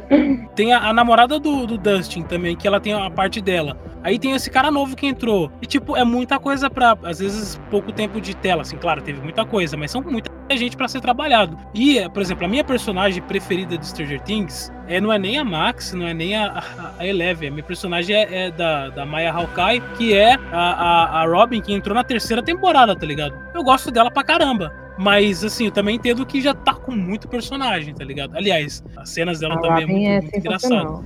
É a minha personagem preferida porque ela parece um, é, tipo assim, uma colega, assim. Ela realmente fala coisas que. que me conhece ela em algum lugar, né? É, parece, que ela tá de fora da série. Se você parar pra prestar atenção, ela tá meio de fora, assim, da. Uma personagem assim que, que, fa- que faria coisas que a gente faz, tá ligado? Igual o, o, o, o, o Argyle. Tipo assim, falam coisas que tá, tá fora do, do contexto da série. Porque a gente tem o personagem do Steve, a gente tem o personagem da Nancy, que são personagens sérios. Tipo assim, eles brincam e tal. Mas eles, quando eles compram a história, eles são sérios. Tipo assim, ela é uma jornalista agora. O Steve é, tá desvendando os casos com o Dust, viraram os melhores amigos e tal. Só que a Robin, às vezes, ela tá cagando e andando, tá ligado? Ela, do nada, ela, ela vem com uma pergunta, ela vem com uma observação e tal. E eu acho isso muito legal, sabe? Por isso A que ela é a minha Robin personagem é- preferida. É, a Robin é, aquele, é aquela pessoa que quando a gente vê o filme de terror, a pessoa ouve o barulho e a pessoa, ao invés de ir embora, ela vai ver o que é. A Robin é a gente que falava, vou ver o cacete, eu vou é embora. Foi embora, exatamente. Também a, questionadora, né? Ela toda hora. Gente, é sério isso? É sério que vocês vão fazer isso mesmo? Precisa mesmo disso? Tem certeza? Tem uma gente forma mais segura? Sério que a gente vai entrar no manicômio de doido lá, fingindo que é. Que Pra é secretária? É, eu acho é, é, um personagem totalmente cômico, né? Traz essa, esse ar de, de, de realidade, né? Porque, ó, querendo ou não, a série tomou uma proporção que é muito surreal. E aí, até nesses personagens que traz a gente, a, a irmã do Lucas toda cheia da, da- da- das ironias, da. Adoro Eu- também. ela me lembra muito. A Rochelle. É, exato, é a Rochelle com a irmã do. Com a irmã do Chris. Mano, é muitas duas assim, ó. Nossa, faz, faz É caras e bocas. Mano, muito cômico. Mas, Muito boa a parte mas dela jogando com os caras lá no, no RPG, assim. Nossa, Inclusive, sim. muito bom lembrar aquela cena do, do RPG e o jogo do Lucas, né? As duas se complementam ali, né? sim, sim, as duas cenas é, é casada ali. Uhum. E você falou da, da Robbie, eu acho que ela, a Robbie e o Steve, nossa, fez um, um Nossa. par ali de tela que é incrível, meu. Eles É, também têm uma química incrível. Então, Nossa, cara, eles são, nossa. são muito bons. Assim, o problema é trazer novamente a sexualidade dela no- na, na- na cena, né? É, porque ela já deixou Sim. estabelecido na terceira. Na quarta temporada, fica meio dúbio. Porque, assim, será que tá, tá rolando um romance? É, obviamente que foi pra trazer uma, uma dúvida ali por causa da Nancy, né? Porque, querendo ou não, o que eles fizeram com o personagem lá do irmão do Will, né? Que é o, o Jonathan Byers, tipo assim, cagaram pra ele, tá ligado? O cara Sim, virou um maconheiro irresponsável. Ah, ok, ele ficou com a Nancy no final da temporada, mas assim, você como telespectador, você fala, mano, ela tem que voltar pro Steve. Porque é, o Jonathan Byers, o personagem dele, foi o único personagem que eu, que eu acho que eles falam, cagaram. E você sabe que o, o- Charlie Heaton, que faz o Jonathan, ele é namorado da menina que faz a, a Nancy, né? Que é a Natalia Dyer. Eles são namorados na vida real. Porém, eu acho que em cena, eles não têm química, na minha opinião. Até quando eles conseguem ficar juntos nas, nas temporadas anteriores, eu acho que o Steve de agora, ele tá muito mais maduro do que aquele Steve da primeira temporada. E eu acho que o Steve da- de agora merece o relacionamento com aquela Nancy Nancy. da- da- dessa temporada de agora, né? Porque a Nancy também no começo das temporadas, ela também foi irresponsável quando ela Sim. simplesmente cagou pra amiga dela no começo, né? A, a, a Bárbara, Exato. se não me engano. Bárbara, Bárbara. Mas eu acho que o personagem que aconteceu com o Jonathan Byers foi tipo, ok, vamos cagar aqui pra esse personagem, vamos É. destruir o, o- o contexto dele, né? Vamos, vamos transformar ele num maconheiro e irresponsável e tal. Ok, as pessoas fazem isso na vida real. Elas, elas realmente tomam, às vezes, caminhos que são diferentes ali do que ela tava tomando. Mas no caso dele foi uma virada de 360, assim, sabe? Sim. Isso é uma coisa também que eu, eu tinha que ter falado também, porque realmente, eles literalmente olhando assim falando, vamos trabalhar nesses personagens, esse aqui a gente não tem muito o que fazer, vamos só colocar ele ali no meio, colocar um carinho engraçado junto com ele pra ser amigo dele, e é isso. Ué, Porque todo mundo tem uma duplinha, né? Todo mundo tem É, uma todo mundo tem uma duplinha. Ele Exato. deu a Aliás- duplinha pra ele ali já era. Só que tem um que eu acho que é o Coringa, que eu acho que é o Dustin. O Dustin. Qualquer, qualquer, qualquer, que ele coloca ali, ele Não, o consegue Dustin uma ele vai pra qualquer canto, entendeu? Ele tá aqui, ó. Ele forma do... ele, ele traz o grupo de volta. O Dustin é sensacional. O Just é o, é o meu favorito, mas aqui, ó, falando do, do Jonathan, é. Mano, o problema que eu acho é que não justificaram o porquê ele tá daquele jeito. Que eu acho que foi o ponto que faltou. Ah, sei lá, poderiam fazer um gap, porra. O cara perdeu o irmão, teve que segurar a mãe pra colocar nos eixos, tretou com o pai, achou o irmão, mas o irmão tá todo cagado. É, tinha um amor, mas não tinha, aí voltou com o amor, agora tá separado de novo. Então, tipo, eles precisavam é, entregar alguma coisa que justificasse o porquê ele tava despirocado. Ah, foda-se. Porque tem gente que é assim mesmo. Realmente, tem gente que chega num ponto do limite, a pessoa foda-se, joga tudo pro alto e começa a viver uma parada totalmente aleatória. E eu acho que não justificou. Eu acho que esse foi o ponto que que deixou ele se tornar assim, tipo um personagem babaca secundário, porque no final das contas é ele o irmão que só ajuda o carro pro carro, pro amigo do carro levar eles pra algum lugar. Mas que foi eu- mais ou menos o papel dele. Mas você me falando agora, eu acho que ficou implícito o motivo dele ter ficado dessa forma. Eu vou até assistir novamente pra, pra reparar, porque tem alguns momentos do começo da, da quarta temporada que ele tem algumas conversas com o Will. E meio que traz um- uma sensação de depressão da parte dele também. Assim como teve a questão Eu, da Max. eu tenho muito um ar disso. O que deu a entender é que também foi aquele lance da faculdade, que ele marcou com a Nancy que ia pra tal faculdade, mas Uhum. parece que a faculdade que ele que, que a Nancy queria ir não é a que ele queria ir, e ele meio que aceitou só por causa do relacionamento, então, tipo. Tá implícito, assim, né? Exato, tem algumas coisinhas. Não justifica ele estar daquele jeito. Poderia dar um gap maior, uma atenção maior, uma conversa, uma carta, uma discussão, uma lembrança, uma memória, um flashback que seja pra justificar o ponto que ele estava daquele jeito. Porque foi. Tem- é, eu tenho esperança que personagens que não foram tão bem trabalhados nessa quarta, tipo, deixaram eles mais de ladinho, eles tragam mais na próxima. entendeu? Volte, né? Sim. Porque eu acredito que eles vão ligar os pontos ainda. Eu, eu, eu tenho essa esperança porque eles são foda.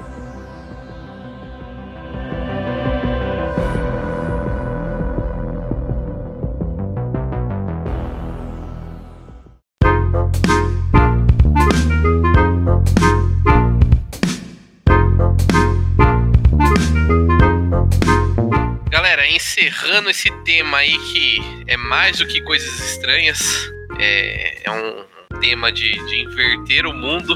E, cara, o que vocês acharam aí de conversar sobre isso? Começa aí, Laura. Ah, mano, eu adoro, né? Só chamar nós sempre que Stranger Things, coisas estranhas, estão aqui no meu coraçãozinho e dominam minha mente.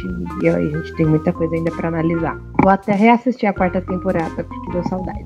E aí, Wanderson, o que, que você, o que, que você achou de, de, de discutir sobre essa temporada? Primeiramente, queria agradecer, tipo, a participação, o convite. E, tipo, até me surpreendi. Eu falei, putz, será que eu tenho alguma coisa pra trazer de Stranger Things? Porque faz um tempo que eu assisti e tal. Só que quando a gente fala de alguma coisa que a gente gosta, né? O nosso coração dá aquela, aquele quentinho, sabe? E aí começa morno e depois é, acaba engatando. Eu até peço desculpa pros ouvintes que eu falo muito mesmo, tá ligado?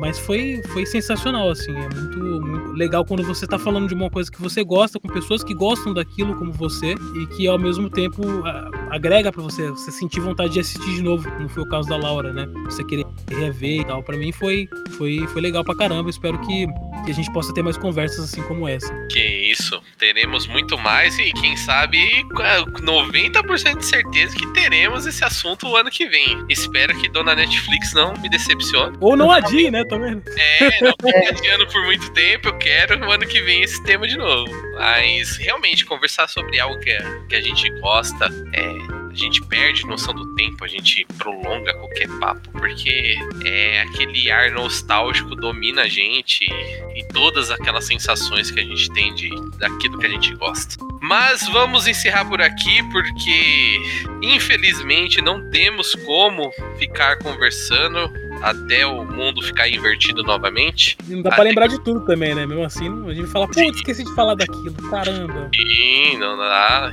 Antes que o Demogorgon apareça aqui, saia da minha parede, porque o, o Demogorgon eu percebi que foi o primeiro bicho do Stranger Things, ele não tinha regra, né? Ele fazia o que ele queria. Ele aparecia como ele queria, onde ele queria. Da onde ele queria, exatamente. Exato. Vocês esqueceram do Demodog. Demo- é, o Demodog. Não, o bicho de não é estimação Demodog, dele. Não, não, não. É D'Artagnan o nome dele. Por causa que ele come o chocolatinho dos três mosqueteiros. Disso eu lembro. Ai, caraca. Caião, e aí, Barry, gostou de indicar pro ouvinte do Paralelo? Vale a pena. Ele tá lá no cantinho na HBO. Vai lá, clica lá, assista. Vocês não vão se arrepender. Gil, Barry, é, entra como eu disse lá no começo, o erro não é a série, é o ouvinte que não assistiu? O erro é o algoritmo.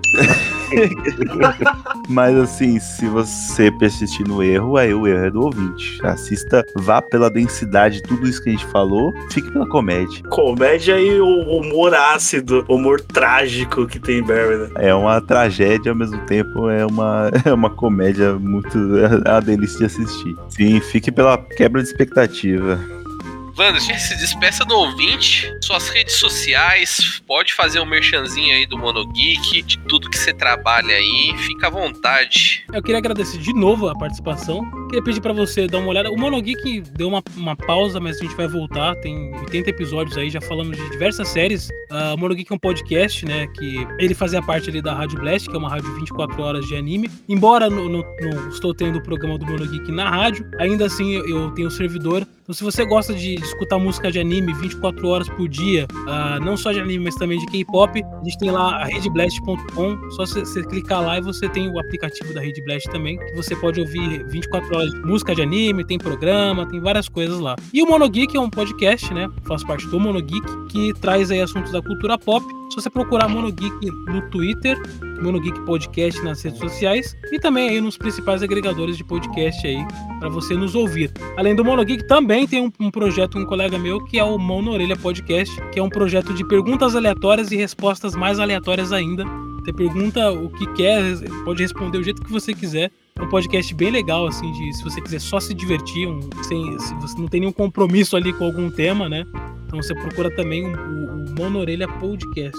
E é isso, gente. Muito obrigado de novo pelo, pelo convite. Isso, ok, isso, Wanderson. A gente que agradece a sua presença ilustre. E você, Gil, muito obrigado pela presença aqui no podcast Paralelo, sua primeira presença. A gente retribuindo a participação que a gente fez lá no Monogeek. Se despeça do ouvinte paralelo, fala mais uma vez como ele consegue te encontrar aí, as suas mídias sociais. O microfone é seu. Beleza, obrigado de novo pela, pelo convite, pela paciência do ouvinte, às vezes de me ouvir, que às vezes nem eu consigo me ouvir. Mas se você aguentou até aqui, quiser me ouvir até ó, outras sandices, eu tô no Mão na Orelha, procura qualquer agregador de, de podcast, de áudio, Mão na Orelha, Twitter e Instagram também. Tudo Mão na Orelha, pro- procura lá. O Instagram acho que é Mão na Orelha Podcast e Twitter é só Mão na Orelha. Na dúvida, ouvinte consulta a descrição desse episódio que vai estar tudo lá certinho. Mas então, Laura, agora vamos encerrar. Se despeça do ouvinte. Se quiser deixar sua rede social, o que você faz, seu TikTok, essas coisas, agora é a hora de brilhar. Tchau, galerinha. Muito obrigada. Foi muito bom falar com vocês sobre Stranger Things. Até hoje eu não sei exatamente porque eu gosto, porque tudo que Stranger Things tem, principalmente a parte do terror, eu não gosto, mas ele me atraiu de alguma forma. E minhas redes sociais, arroba Laura Banzato, em qualquer lugar que vocês quiserem digitar. Esse é meu nominho. E, gente, é, é tudo muito aleatório minhas redes sociais, então não esperem muito de mim. Beijão. A rede social da Laura é coisas estranhas. tipo isso. E aí, Coisas ter colocado, ter colocado embaixo assim do, do negócio. Não esperem muito de mim. Laura. Não, sei o- não, coloca Laura, não esperem muito de Exato, mim. Laura. Exato, Laura. 2022. É... Tema da vida, faz uma camiseta, tá ligado? Não É, esperem muito de mim. é, aquele negócio do pessimista nunca se decepciona, já disse Homem-Aranha, né? Kael, obrigado mais uma vez pela sua participação aqui no podcast Paralelo. Diga ao ouvinte paralelo como é que ele consegue te encontrar aí nessa internetosfera. Eu que agradeço mais uma vez os ouvintes aí, que está ouvindo nós. O pessoal pode me encontrar no site área78.com.br e nas redes sociais como área78_br no Facebook, no Instagram, perdão, e área78br no Facebook. Agora a gente vai assumir aqui, eu e o Thiago, fazendo o desfecho desse episódio.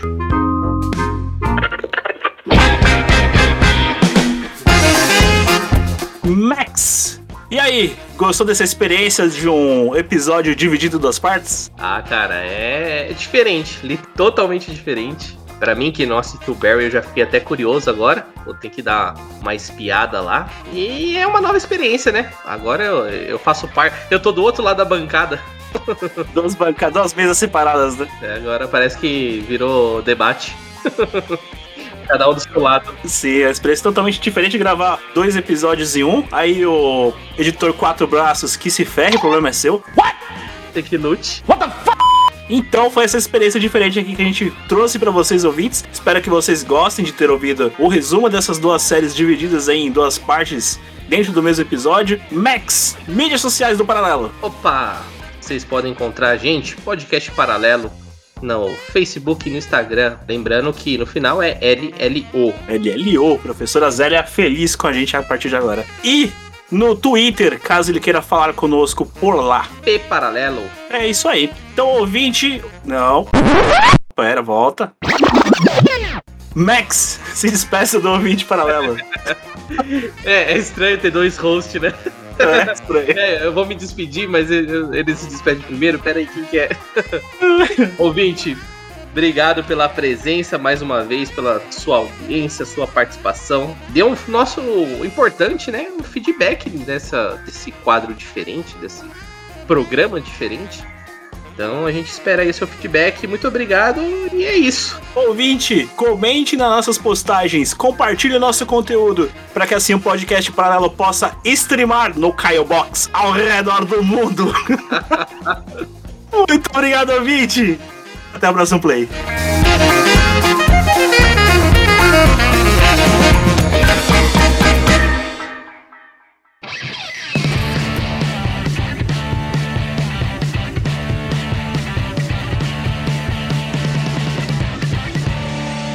Podcast Paralelo.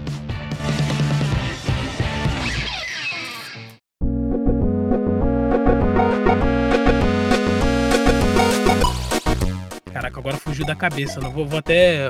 O Steve, né? O nome? Russell, Steve... Caramba, como é que é o nome do, do O que roqueiro morreu? lá? É. O roqueirinho? Ah, o. É Steve, não. Esqueci. Pera aí que eu acho o nome dele aqui. Tá Você lista. falou que era pra esperar quando, quando tivesse nome pra, pra lembrar, né? É, eu acho que, pera aí. Nossa, que a lista aqui também tá imensa, gente. É o Joseph Green, o Ed É o Manson. Ed, é o Ed. Lembrei agora. E eu lembrei, não, o Wikipedia tá aqui pra isso. É.